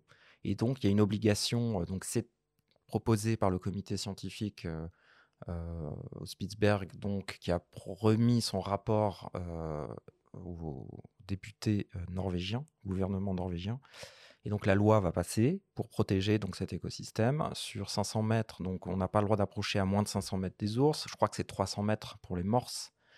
Donc il y en a d'autres. Tout est complètement listé. C'est-à-dire qu'il y a des règles par espèce et, il y a des règles de distance par, euh, par lieu, on va dire. Et donc ces règles-là vont limiter euh, l'impact et l'accès. Alors la problématique, c'est pas quand tu as un bateau, parce que nous on y va une fois par an avec 12 personnes, on mmh. essaie de limiter l'impact, évidemment, c'est notre responsabilité effectivement, une fois par an avec 12 personnes, on pollue, mais on le fait qu'une fois par an pour 12 personnes. Évidemment qu'il y a une offre, une demande et donc une offre bien supérieure, et donc beaucoup d'autres voyagistes le font et pas qu'une fois par an. On va pas les blâmer, c'est normal, ils répondent aussi euh, à une demande. Hein. donc euh, ils ont décidé de euh, limiter l'impact en créant cette loi. Mmh. Et donc, ça, ça ressemble, c'est comme si euh, le Kenya et la Tanzanie, dans les années 70, avaient décidé qu'on ne s'approchait plus des lions et du Big Five à moins de 300 euh, mètres. Ou de réguler, euh, d'interdire l'accès à plus de, de, véhicules sur site au moment où il y a telle scène de chasse. Ce qui, se fait à certains endroits. Ce qui arrivera probablement. Non, mais ce qui arrive déjà, mais dans, à certains endroits, dans certaines réserves, mais pas partout loin de là. Exactement. Ou de faire comme certains sites, le Machu Picchu par exemple, qui régule euh, qui restreint l'accès à un nombre limité de personnes par jour. C'est pas l'idéal, mais enfin, c'est encore trop rare. Tout à fait. Et donc, euh, on va dire que le, la, réponse est en, est en mouvement, la réponse concrète sur le terrain est en mouvement. Euh, c'est le mouvement en fait qui va évidemment. c'est pas l'immobilité d'une pensée en fait qui va qui va résoudre les, problèmes. C'est bien le, mouvement de l'action et des, des, actions aussi petites soient-elles, aussi proches soient-elles. C'est-à-dire eux, ils décident de euh, donc on ne s'approche plus des ours à moins de 500 mètres. Quand un ours est dans un fjord et repéré, le bateau a obligation de faire demi-tour. Donc les règles sont quand même assez précises et elles vont permettre de limiter l'impact et de limiter l'effet il y a 10 bateaux qui arrivent quand un ours blanc mmh. est, repéré, il y a 10 bateaux autour et on envoie les zodiacs, etc. Alors, c'est évidemment pas comme ça que ça se passe, il n'y a pas 10 bateaux en même temps, on dirait que là, l'ours, il est dérangé qu'une heure et puis après, il reprend sa tranquillité. C'est qu'en fait, c'est toutes les demi-heures, il y en a un qui arrive et ça dure toute la journée. Mmh. Donc, en mmh. fait, l'ours, il est jamais tout seul, il est jamais, entre guillemets, vous comprenez? Alors, évidemment, c'est une caricature, mais c'est pour faire comprendre ce qui est en train de se passer. Et au-delà de l'émission carbone, là, on parle juste de l'impact sur l'écosystème, sur déranger le vivant. Euh, donc, euh, vous voyez, c'est effectivement, on a une responsabilité euh, montrée menace finalement. Hein. on l'a vu avec la Panthère des Neiges et Vincent Munier. c'est pas que, si vous voulez, quand il a reçu son César, il a, il a bien dit qu'il y avait quand même un, comment dirais-je, un, revers de la médaille à son travail d'artiste, de montrer les choses. Et donc, on a une responsabilité énorme en tant que voyagiste, parce que nous, on est l'action suivante. L'artiste, voit. Il ouvre la voie. Ouvre la voie. Et le voyagiste, en grand, hein, ouvre les portes en grand. Donc si, si vous bah, faites, Il la suit, malheureusement. Voilà, tout à fait. Tout à fait. Donc euh, on a une responsabilité énorme, en fait, euh, euh, là-dessus. Et nous, notre réponse, elle est simplement euh, ben, par la décroissance. On ne cherche pas à être euh, la plus grande société du monde. On ne cherche pas à avoir 15 000 voyages. On ne cherche pas à faire 15 000 voyageurs. On ne cherche pas à faire tout et à tout faire et tout faire Mmh. n'importe comment. On en fait moins mais mieux.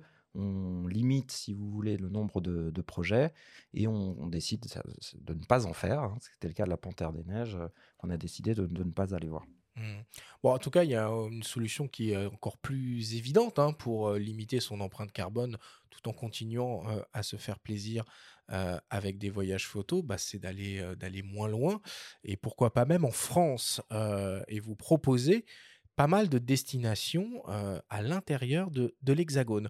On écoute le témoignage du photographe accompagnateur Mathieu Riverain qui encadre des voyages photos en France et plus particulièrement en Bretagne. Ce que je propose, c'est euh, une excursion autour de chez moi, parce qu'il faut savoir que j'habite à 20 km de tous les lieux qu'on va visiter pendant la route des phares. Euh, J'adore commencer par un lieu totalement dépaysant qu'on n'imagine pas du tout en Bretagne et qui se trouve sur une petite partie de la presqu'île de Crozon.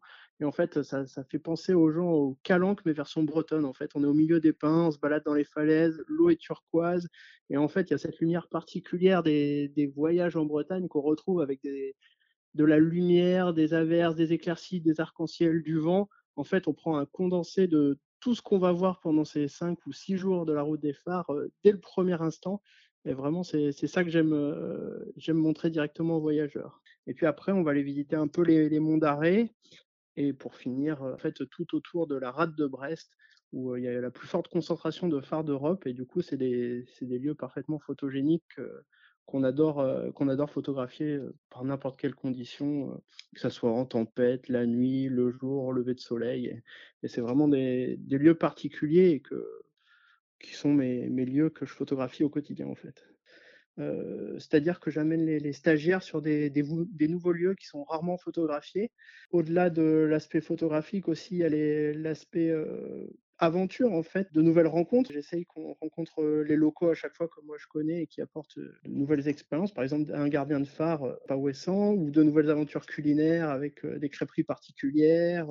Cet aspect-là, en fait, amélioration continue du voyage qui me plaît en fait localement. Et en plus, les voyageurs, en fait, s'attendent pas toujours à ce type de voyage aussi près de chez eux, aussi dépaysant. Il y a tout type de profil, en fait, parmi les stagiaires. Il y a des stagiaires qui veulent vraiment découvrir une destination, puis il y en a d'autres qui veulent découvrir une destination avec une démarche responsable, engagée, avec des contraintes environnementales, budgétaires. Et c'est pour ça que la route des phares, en fait, est, parfaitement adaptée à tout type de voyageurs. Il y a à la fois des gens qui viennent de l'autre bout de la France, qui peuvent venir des fois en covoiturage, en train parce que la destination est bien desservie. Et il y a aussi des, voyageurs qui sont locaux. J'ai eu par exemple des gens qui étaient du Morbihan et qui n'avaient jamais été autour de Brest. Et du coup, ça leur permet de redécouvrir leur pays pour certains, leur région pour d'autres. Et au final, euh, tout le monde est content parce que mine de rien, le Finistère et la route des phares, c'est quand même un paysage qu'on retrouve nulle part ailleurs en France. On a de la chance en France d'avoir de, si beaux paysages et vraiment la rade de Brest et ses alentours, c'est vraiment des paysages particuliers. Alors c'est vrai que on comprend très bien l'envie et la nécessité de faire appel à, un- à une agence spécialisée pour aller à l'autre bout du monde, pour aller faire une semaine de photos en Bretagne, c'est un peu plus, c'est un peu plus, un peu plus délicat. En tout cas, Mathieu, il l'explique, il l'explique très bien. Ça marche bien, Vincent, les voyages en France? Oui, oui, ça marche très bien. On a une palette assez large en fait de propositions sur la France et qui va des tourbières d'Aubrac en passant par la route des phares jusqu'à pourquoi pas un stage d'auteur à Paris. Donc on n'est effectivement pas obligé d'aller très loin pour apprendre la photographie et vivre le dépaysement en fait et la redécouverte.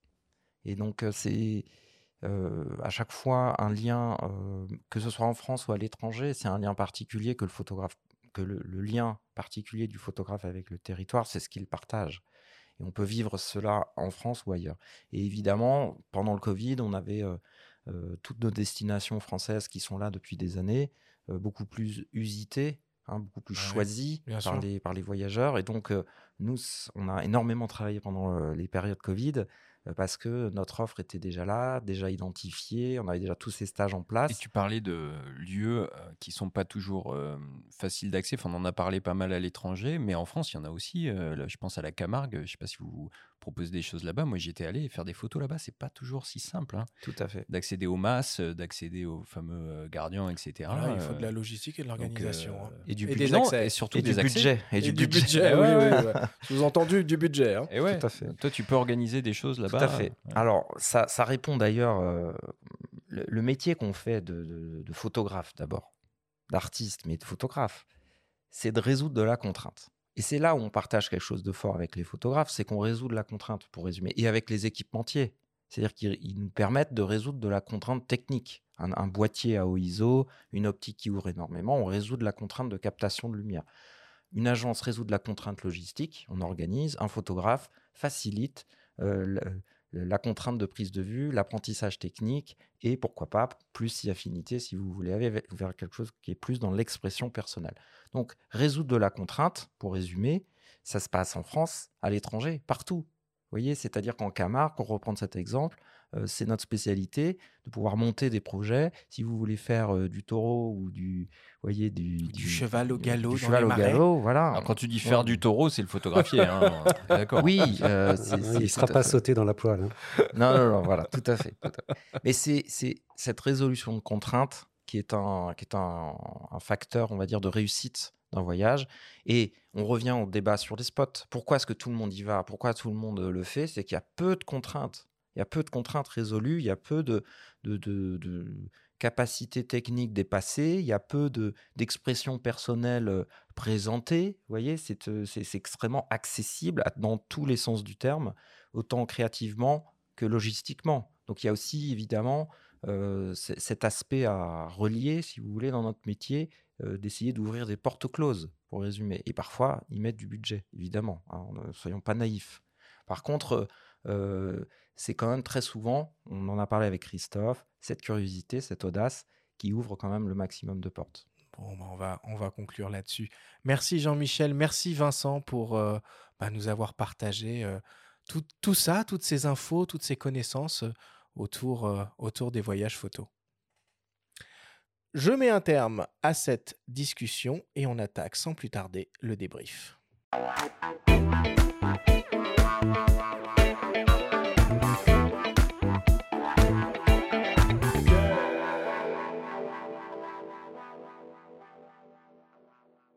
Sommes toujours avec euh, les photographes Jean-Michel Lenoir et Vincent Française de l'agence Photographe du Monde pour parler voyage photo.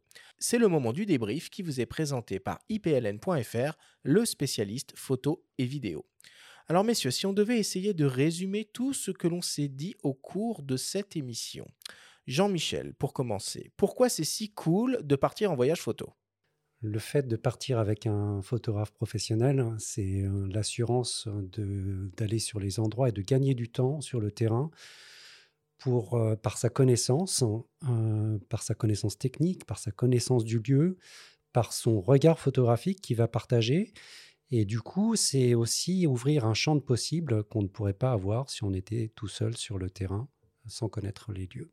Et c'est cool pour l'accompagnant aussi?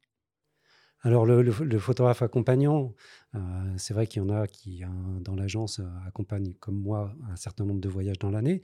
Mais je dirais, on se laisse à la fois porter par euh, la diversité des conditions de prise de vue, mais aussi par la diversité des groupes.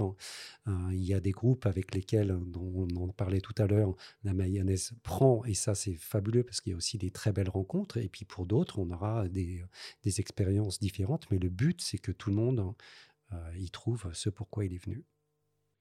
Vincent, c'est quoi la force et la spécificité des voyages que vous proposez euh, à Photographe du Monde? Alors j'allais dire c'est un mélange, mais plus qu'un mélange, c'est une alchimie de plusieurs choses. On dit souvent qu'une photographie, etc., c'est un- le bon moment, hein, le, le- le bon, le bon lieu, le bon endroit, au bon moment. Ce n'est pas que ça, c'est vraiment l'alchimie également du bon accompagnateur, du bon conseil, euh, d'une sensibilité partagée, donc euh, on va dire euh, de ce que des, ingrédients, si vous voulez, que, met le photographe également et les stagiaires. Et donc, des, c'est également des, un bon groupe. Vous voyez ce que je veux dire? C'est-à-dire que c'est n'est pas juste le bon endroit au bon moment. Ce serait vraiment trop, trop résumé, justement, un petit peu à Instagram finalement et au spot. Donc c'est vraiment cette alchimie du bon endroit, du bon moment, du bon conseil, du bon accompagnateur, des bonnes personnes, du bon groupe, et après, si on a de la chance, des bonnes conditions. Alors justement, on parle d'accompagnateur. Comment tu définirais ton rôle en tant qu'accompagnateur, Jean-Michel? Le rôle, hein, je dirais, c'est un facilitateur, un animateur du groupe, parce que euh, un groupe, hein, il faut composer avec les différents caractères des personnes. On peut avoir des caractères très opposés, mais qui vont être très complémentaires. Des gens qui euh, sont plus effacés euh, vont pas créer l'ambiance du groupe. Donc, il faut aussi solliciter les gens, les dynamiser, euh, montrer son enthousiasme. Rappelons le nombre maximal de, gens qui peuvent Jusqu'à 8 personnes, entre 4 et 8 personnes. Donc oui, je dirais c'est un facilitateur à tout point de vue. Et même si le but, on n'est pas là pour, pour, pour faire la fête, on n'est pas des, on est là pour le fil rouge, hein, c'est c'est faire des images. Hein. il peut y avoir des grands moments d'émotion et je pense que le, but et le, le rôle de l'accompagnateur, c'est de, d'être toujours dans l'anticipation pour essayer de trouver ces moments-là qui vont procurer énormément d'émotions, qui vont se traduire ou pas en, images. Mais, euh, mais c'est ça que les gens vont retenir et c'est ça qui vont leur donner envie justement de sortir de leur zone de confort parce qu'on a des conditions de froid, de vent, ou en tout cas des, facteurs externes qui vont être un peu compliqués à gérer. Mais le, fait de, de, rassurer les gens, de leur montrer, de leur prendre conscience, de leur faire prendre conscience qu'ils sont capables d'aller chercher des images qu'ils ne feraient pas tout seuls, ça, ça va garder et ça va leur laisser des souvenirs impérissables. Vincent, c'est quoi les plus belles destinations que vous proposez? Alors j'ai mes goûts personnels et il y a aussi euh, ce qui fonctionne. Euh, personnellement, j'aime beaucoup les terres australes, c'est-à-dire euh, Madagascar, l'Afrique du Sud, la Namibie, l'Amérique du Sud, la Bolivie, le Chili. Donc ça, si vous voulez un dépaysement total, changer d'hémisphère, hein, le soleil euh, est de l'autre côté, enfin, tout, on voit la Voie lactée, on voit l'autre partie de la Voie lactée, enfin vraiment c'est un autre monde. Donc ça, c'est plus des goûts personnels, j'accompagne, donc c'est plutôt extrême. Après, c'est l'Arctique, tout ce qui est en Arctique, c'est-à-dire euh, euh, la culture arctique. Moi, je vais chez les Samis, par exemple. Donc ça, c'est aussi, on va dire, très particulier comme type de voyage, et pas très loin de Paris. Et puis, ce qui fonctionne globalement, c'est ce qui, ça peut être de l'Aubrac, de l'Islande et un voyage en Inde. Vous voyez, c'est trois choses assez différentes, mais qui fonctionnent très bien parce qu'à chaque fois, c'est une proposition extrêmement singulière et extrêmement différente, on va dire, de ce, de ce, on peut, de ce dont on peut avoir l'habitude quand on est en France ou chez soi ou à côté de chez soi. Mmh. Et ce, ce dépaysement on va dire, attire. Il y a aussi le Japon qui fonctionne très bien, qui est vraiment également une autre planète, hein, pour ceux qui veulent l'Asie en général, mais le Japon en particulier. Euh, donc c'est vrai que ces, euh, ces destinations-là, on va dire, sortent du lot, mais pas plus euh, pour nous que pour quelqu'un qui est curieux. Quoi, Et du coup, tu peux nous donner une idée de budget là, sur ces trois exemples, le Brac, l'Islande et l'Inde, pour qu'on on se projette un peu? Oui, c'est entre le l'Aubrac dans les 700 euros 4 jours, L'Islande, c'est dans les 3000 euros les 8 jours. Et le troisième, l'Inde, ça va être entre 12 et 15 jours, entre 3 et 4000 euros à peu près. Tout inclus avec le vol, etc. bien sûr. Est-ce qu'il faut un bon niveau en photo et un bon matériel photo pour partir, Jean-Michel? Alors je dirais que l'outil, l'outil n'est pas toujours le, le, préalable à la démarche photo, mais il faut, je dirais qu'aujourd'hui, euh, n'importe quel boîtier numérique hein, produit des images très qualitatives. Et pour faire du, tirage d'art régulièrement, je peux vous dire que des photos que j'ai faites il y a 10 ans, on peut les tirer euh, avec, sur la base d'un capteur 12 ou 16 millions de pixels, on peut les tirer euh, sur des formats supérieurs à 1m50 sans aucun problème de définition. Aujourd'hui, le problème ne, se situe pas là. Il est sur l'usage euh, qu'on va faire du matériel hein, et donc sur les bonnes postures qu'on va avoir, les bons réflexes qu'on va avoir sur le terrain. Ça demande avant tout, au-delà de la maîtrise technique, c'est connaître son boîtier, tout simplement. Et parfois, on a des voyageurs qui investissent très peu de temps avant de partir en voyage et ne connaissent pas leur matériel photo. Le photographe qui accompagne n'a pas toujours la connaissance et la maîtrise du boîtier dernière génération de telle marque.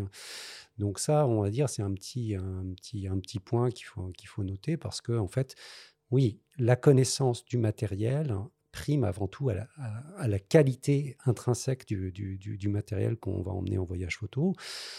Le, conseil que je pourrais donner, hein, hein, c'est évidemment, c'est pas de partir avec un sac trop lourd qui répond à tous les cas de figure, mais d'avoir suffisamment un boîtier ou deux boîtiers avec trois objectifs peut répondre aux principaux cas de figure qu'on va rencontrer pendant, un voyage. Et après, effectivement, c'est euh, voilà, les, les, les, bonnes postures et, puis surtout euh, euh, être à l'écoute de, de, l'accompagnant, de ce qu'il va pouvoir lui proposer, à l'écoute des autres photographes. Hein. on s'enrichit du regard des autres, ça c'est un point très important. Donc oui, le matériel c'est important. je dirais toujours, si on veut s'ouvrir un champ de possible maximum, ne pas partir avec trop de matériel. Plus le sac est lourd, moins on va loin sur le terrain. Donc en fait, les gens qui ont plus de matériel, généralement, bah, comme en fait ils ont trop de choses sur les épaules, ils fatiguent vite. Donc en fait ils vont rester euh, pas loin de, l'endroit où on a stationné. Et donc du coup ils vont déplier leur trépied, ils vont pas bouger. Et en faisant ça, bah, en fait ils vont passer à côté bah, d'énormément d'opportunités. La curiosité, euh, elle va être limitée à son plus strict minimum. Donc en fait on va pas aller explorer suffisamment le terrain. Je reviens toujours à la citation de Martine Franck euh, concernant la photographie de paysage c'est il faut d'abord s'imprégner des lieux observés. C'est presque une espèce de méditation contemplative parce qu'en fait, si on ne prend pas le temps de l'observation, ça veut dire qu'on ne va pas être capable d'identifier évidemment le sujet, mais c'est surtout euh, l'ensemble des, contraintes liées à un site.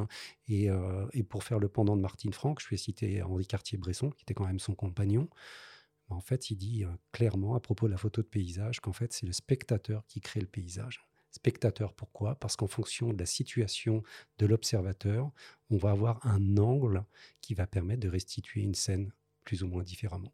Et pour l'apprécier du mieux possible aussi, et ça on l'a dit au cours de l'émission, il faut le redire rapidement ici, il faut bien lire les fiches de consignes sur votre site et la liste de voyage de l'équipement à prendre. les talons, c'est euh, à proscrire. Hein. les, carnets de et les iPads. Non, non, venez, venez comme vous êtes, on se retrouve dans la photo. Vincent, Vincent pour, euh, pour terminer, comment on fait pour concilier voyage, voyage photo et préservation de l'environnement? Hmm, On voyage en train, on voyage moins. Et quand on fait des grands voyages, on les espace. On ne prend pas des avions comme on prend un métro. On ne prend pas des avions comme on, on, prend sa voiture. Il y a des destinations qui sont faites euh, euh, pour euh, répondre à son désir d'ailleurs, on va dire, sans aller trop loin. la Toscane, les Cinque Terre, la Slovénie, la Belgique, la Hollande, l'Aubrac en France, la Provence, la Camargue. ce n'est qu'une la Bretagne. En Bretagne, il y a plusieurs circuits Morbihan, la Route des Phares, la Côte d'Émeraude. Donc il y a quand même énormément de choses à faire pour continuer de voyager et d'apprendre en limitant son impact. Et puis, de temps en temps, euh, évidemment, euh, euh, se faire plaisir et faire un grand voyage avec le, si vous voulez, le, la limite d'en faire le moins possible de manière limitée, on va dire. Merci beaucoup, messieurs, pour toutes ces explications.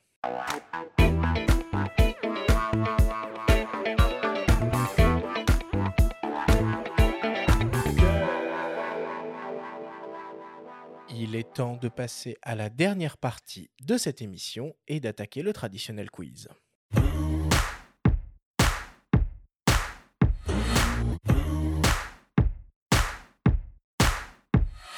Messieurs, le principe du quiz est très simple. Nous avons reçu des questions de la part de nos auditeurs qu'ils vous ont posées via notre compte Instagram en lien ou non avec le sujet de cette émission.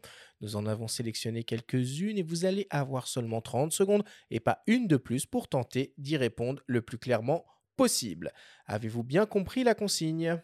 Oui, oui monsieur. Alors on y va. Première question qui t'est adressée, Vincent, et qui nous vient de P. Bernardon.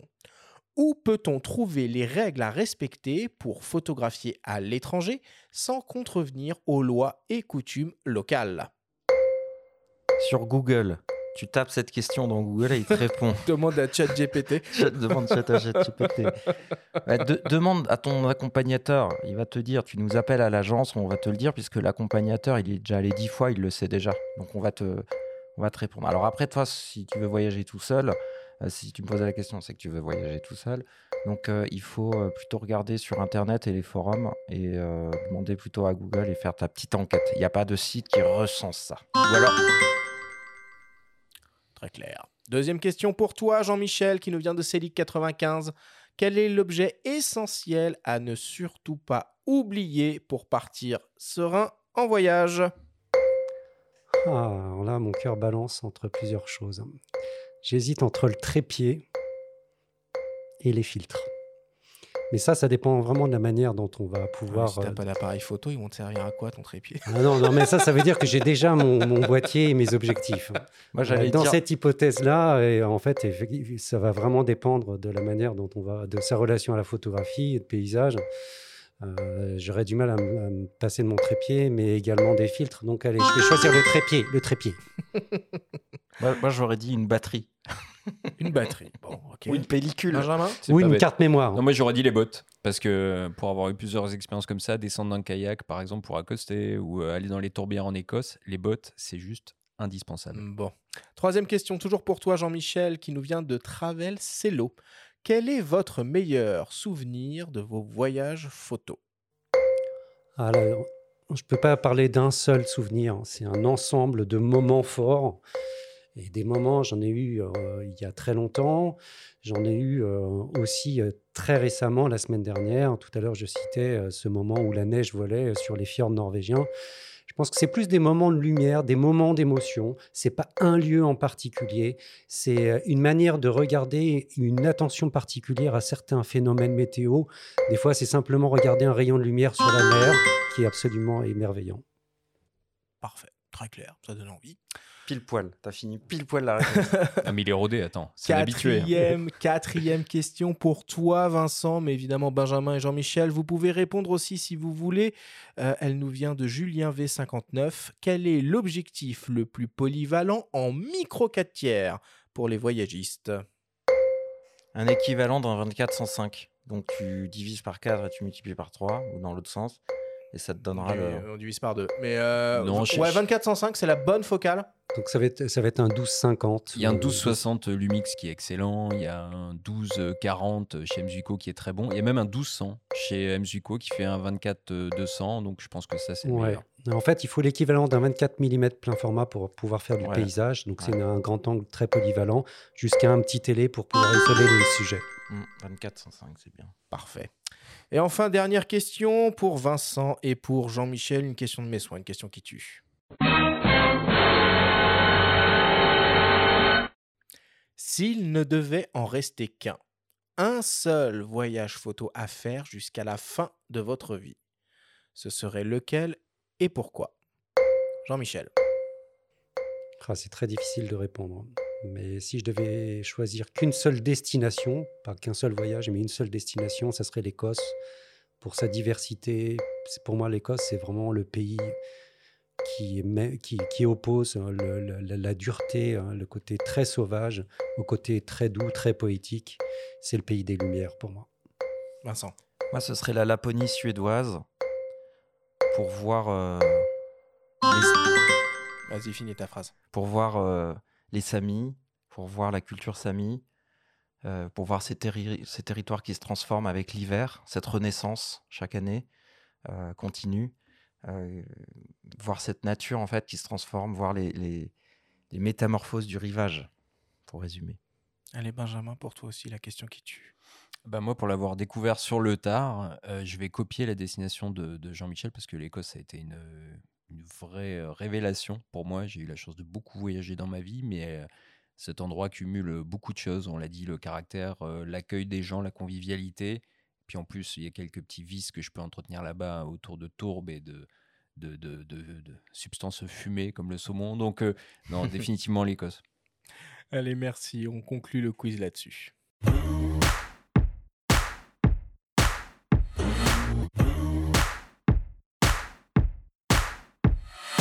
Nous voilà désormais à la fin de cette émission. Jean-Michel, Vincent, c'était un très grand plaisir de vous recevoir à nos micros dans notre studio. Quelles sont vos actualités du moment? Jean-Michel, pour commencer.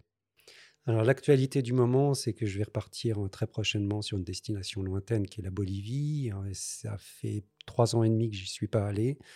Donc, euh, donc je vais y retourner avec beaucoup de bonheur sur le Salar d'Uyuni avec ce miroir géant, puisqu'en fait il y a de l'eau sur le Salar en ce moment. Et puis les actualités, après ça sera un peu plus tard dans l'année avec les nouvelles expositions sur la série Éléments notamment. Merci en tout cas d'être revenu nous voir, euh, Jean-Michel. C'est toujours un plaisir de t'avoir avec nous. Vincent, l'actualité de photographe du monde en ce moment? Alors, l'actualité. Est-ce que ça book pour cet été?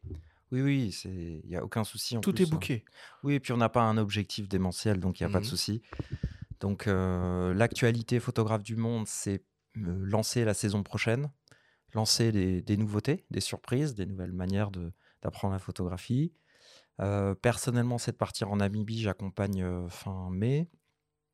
Je reviens des Grandes Marées, c'était génial. Euh, et puis après, en, actualité personnelle, donc une, une exposition à Photobrac en septembre avec le compère Lionel Montigo qui est dans l'équipe hein, sur le brac, justement. Et la préparation d'un livre de photos et de poésie que je vais sortir, je pense, d'ici fin d'année. Bon, bah écoute, merci, merci beaucoup. La semaine prochaine, on change d'univers et on passe en mode action. Nous allons vous proposer une grande masterclass sur la photo de sport. Merci à tous de nous avoir écoutés, prenez soin de vous et on se retrouve la semaine prochaine.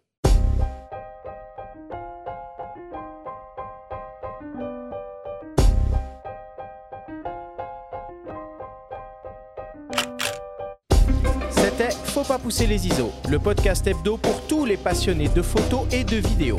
Toutes les semaines, retrouvez Arthur Azoulay, Benjamin Favier et leurs invités pour parler de sujets matos, techniques et inspiration. Cet épisode vous a été présenté par MPB qui est tout simplement la plus grande plateforme en ligne au monde pour acheter, vendre et échanger du matériel photo et vidéo d'occasion. Abonnez-vous à notre chaîne et retrouvez l'intégralité de nos émissions depuis toutes les plateformes d'écoute comme Spotify, Apple Podcasts, Google Podcasts, Deezer, Amazon Music et YouTube. Si vous aimez nos émissions, n'hésitez pas à liker, à vous abonner et à nous laisser un petit commentaire. Rendez-vous jeudi prochain pour un nouvel épisode. D'ici là, faites de la photo et n'oubliez pas, faut pas pousser les ISO.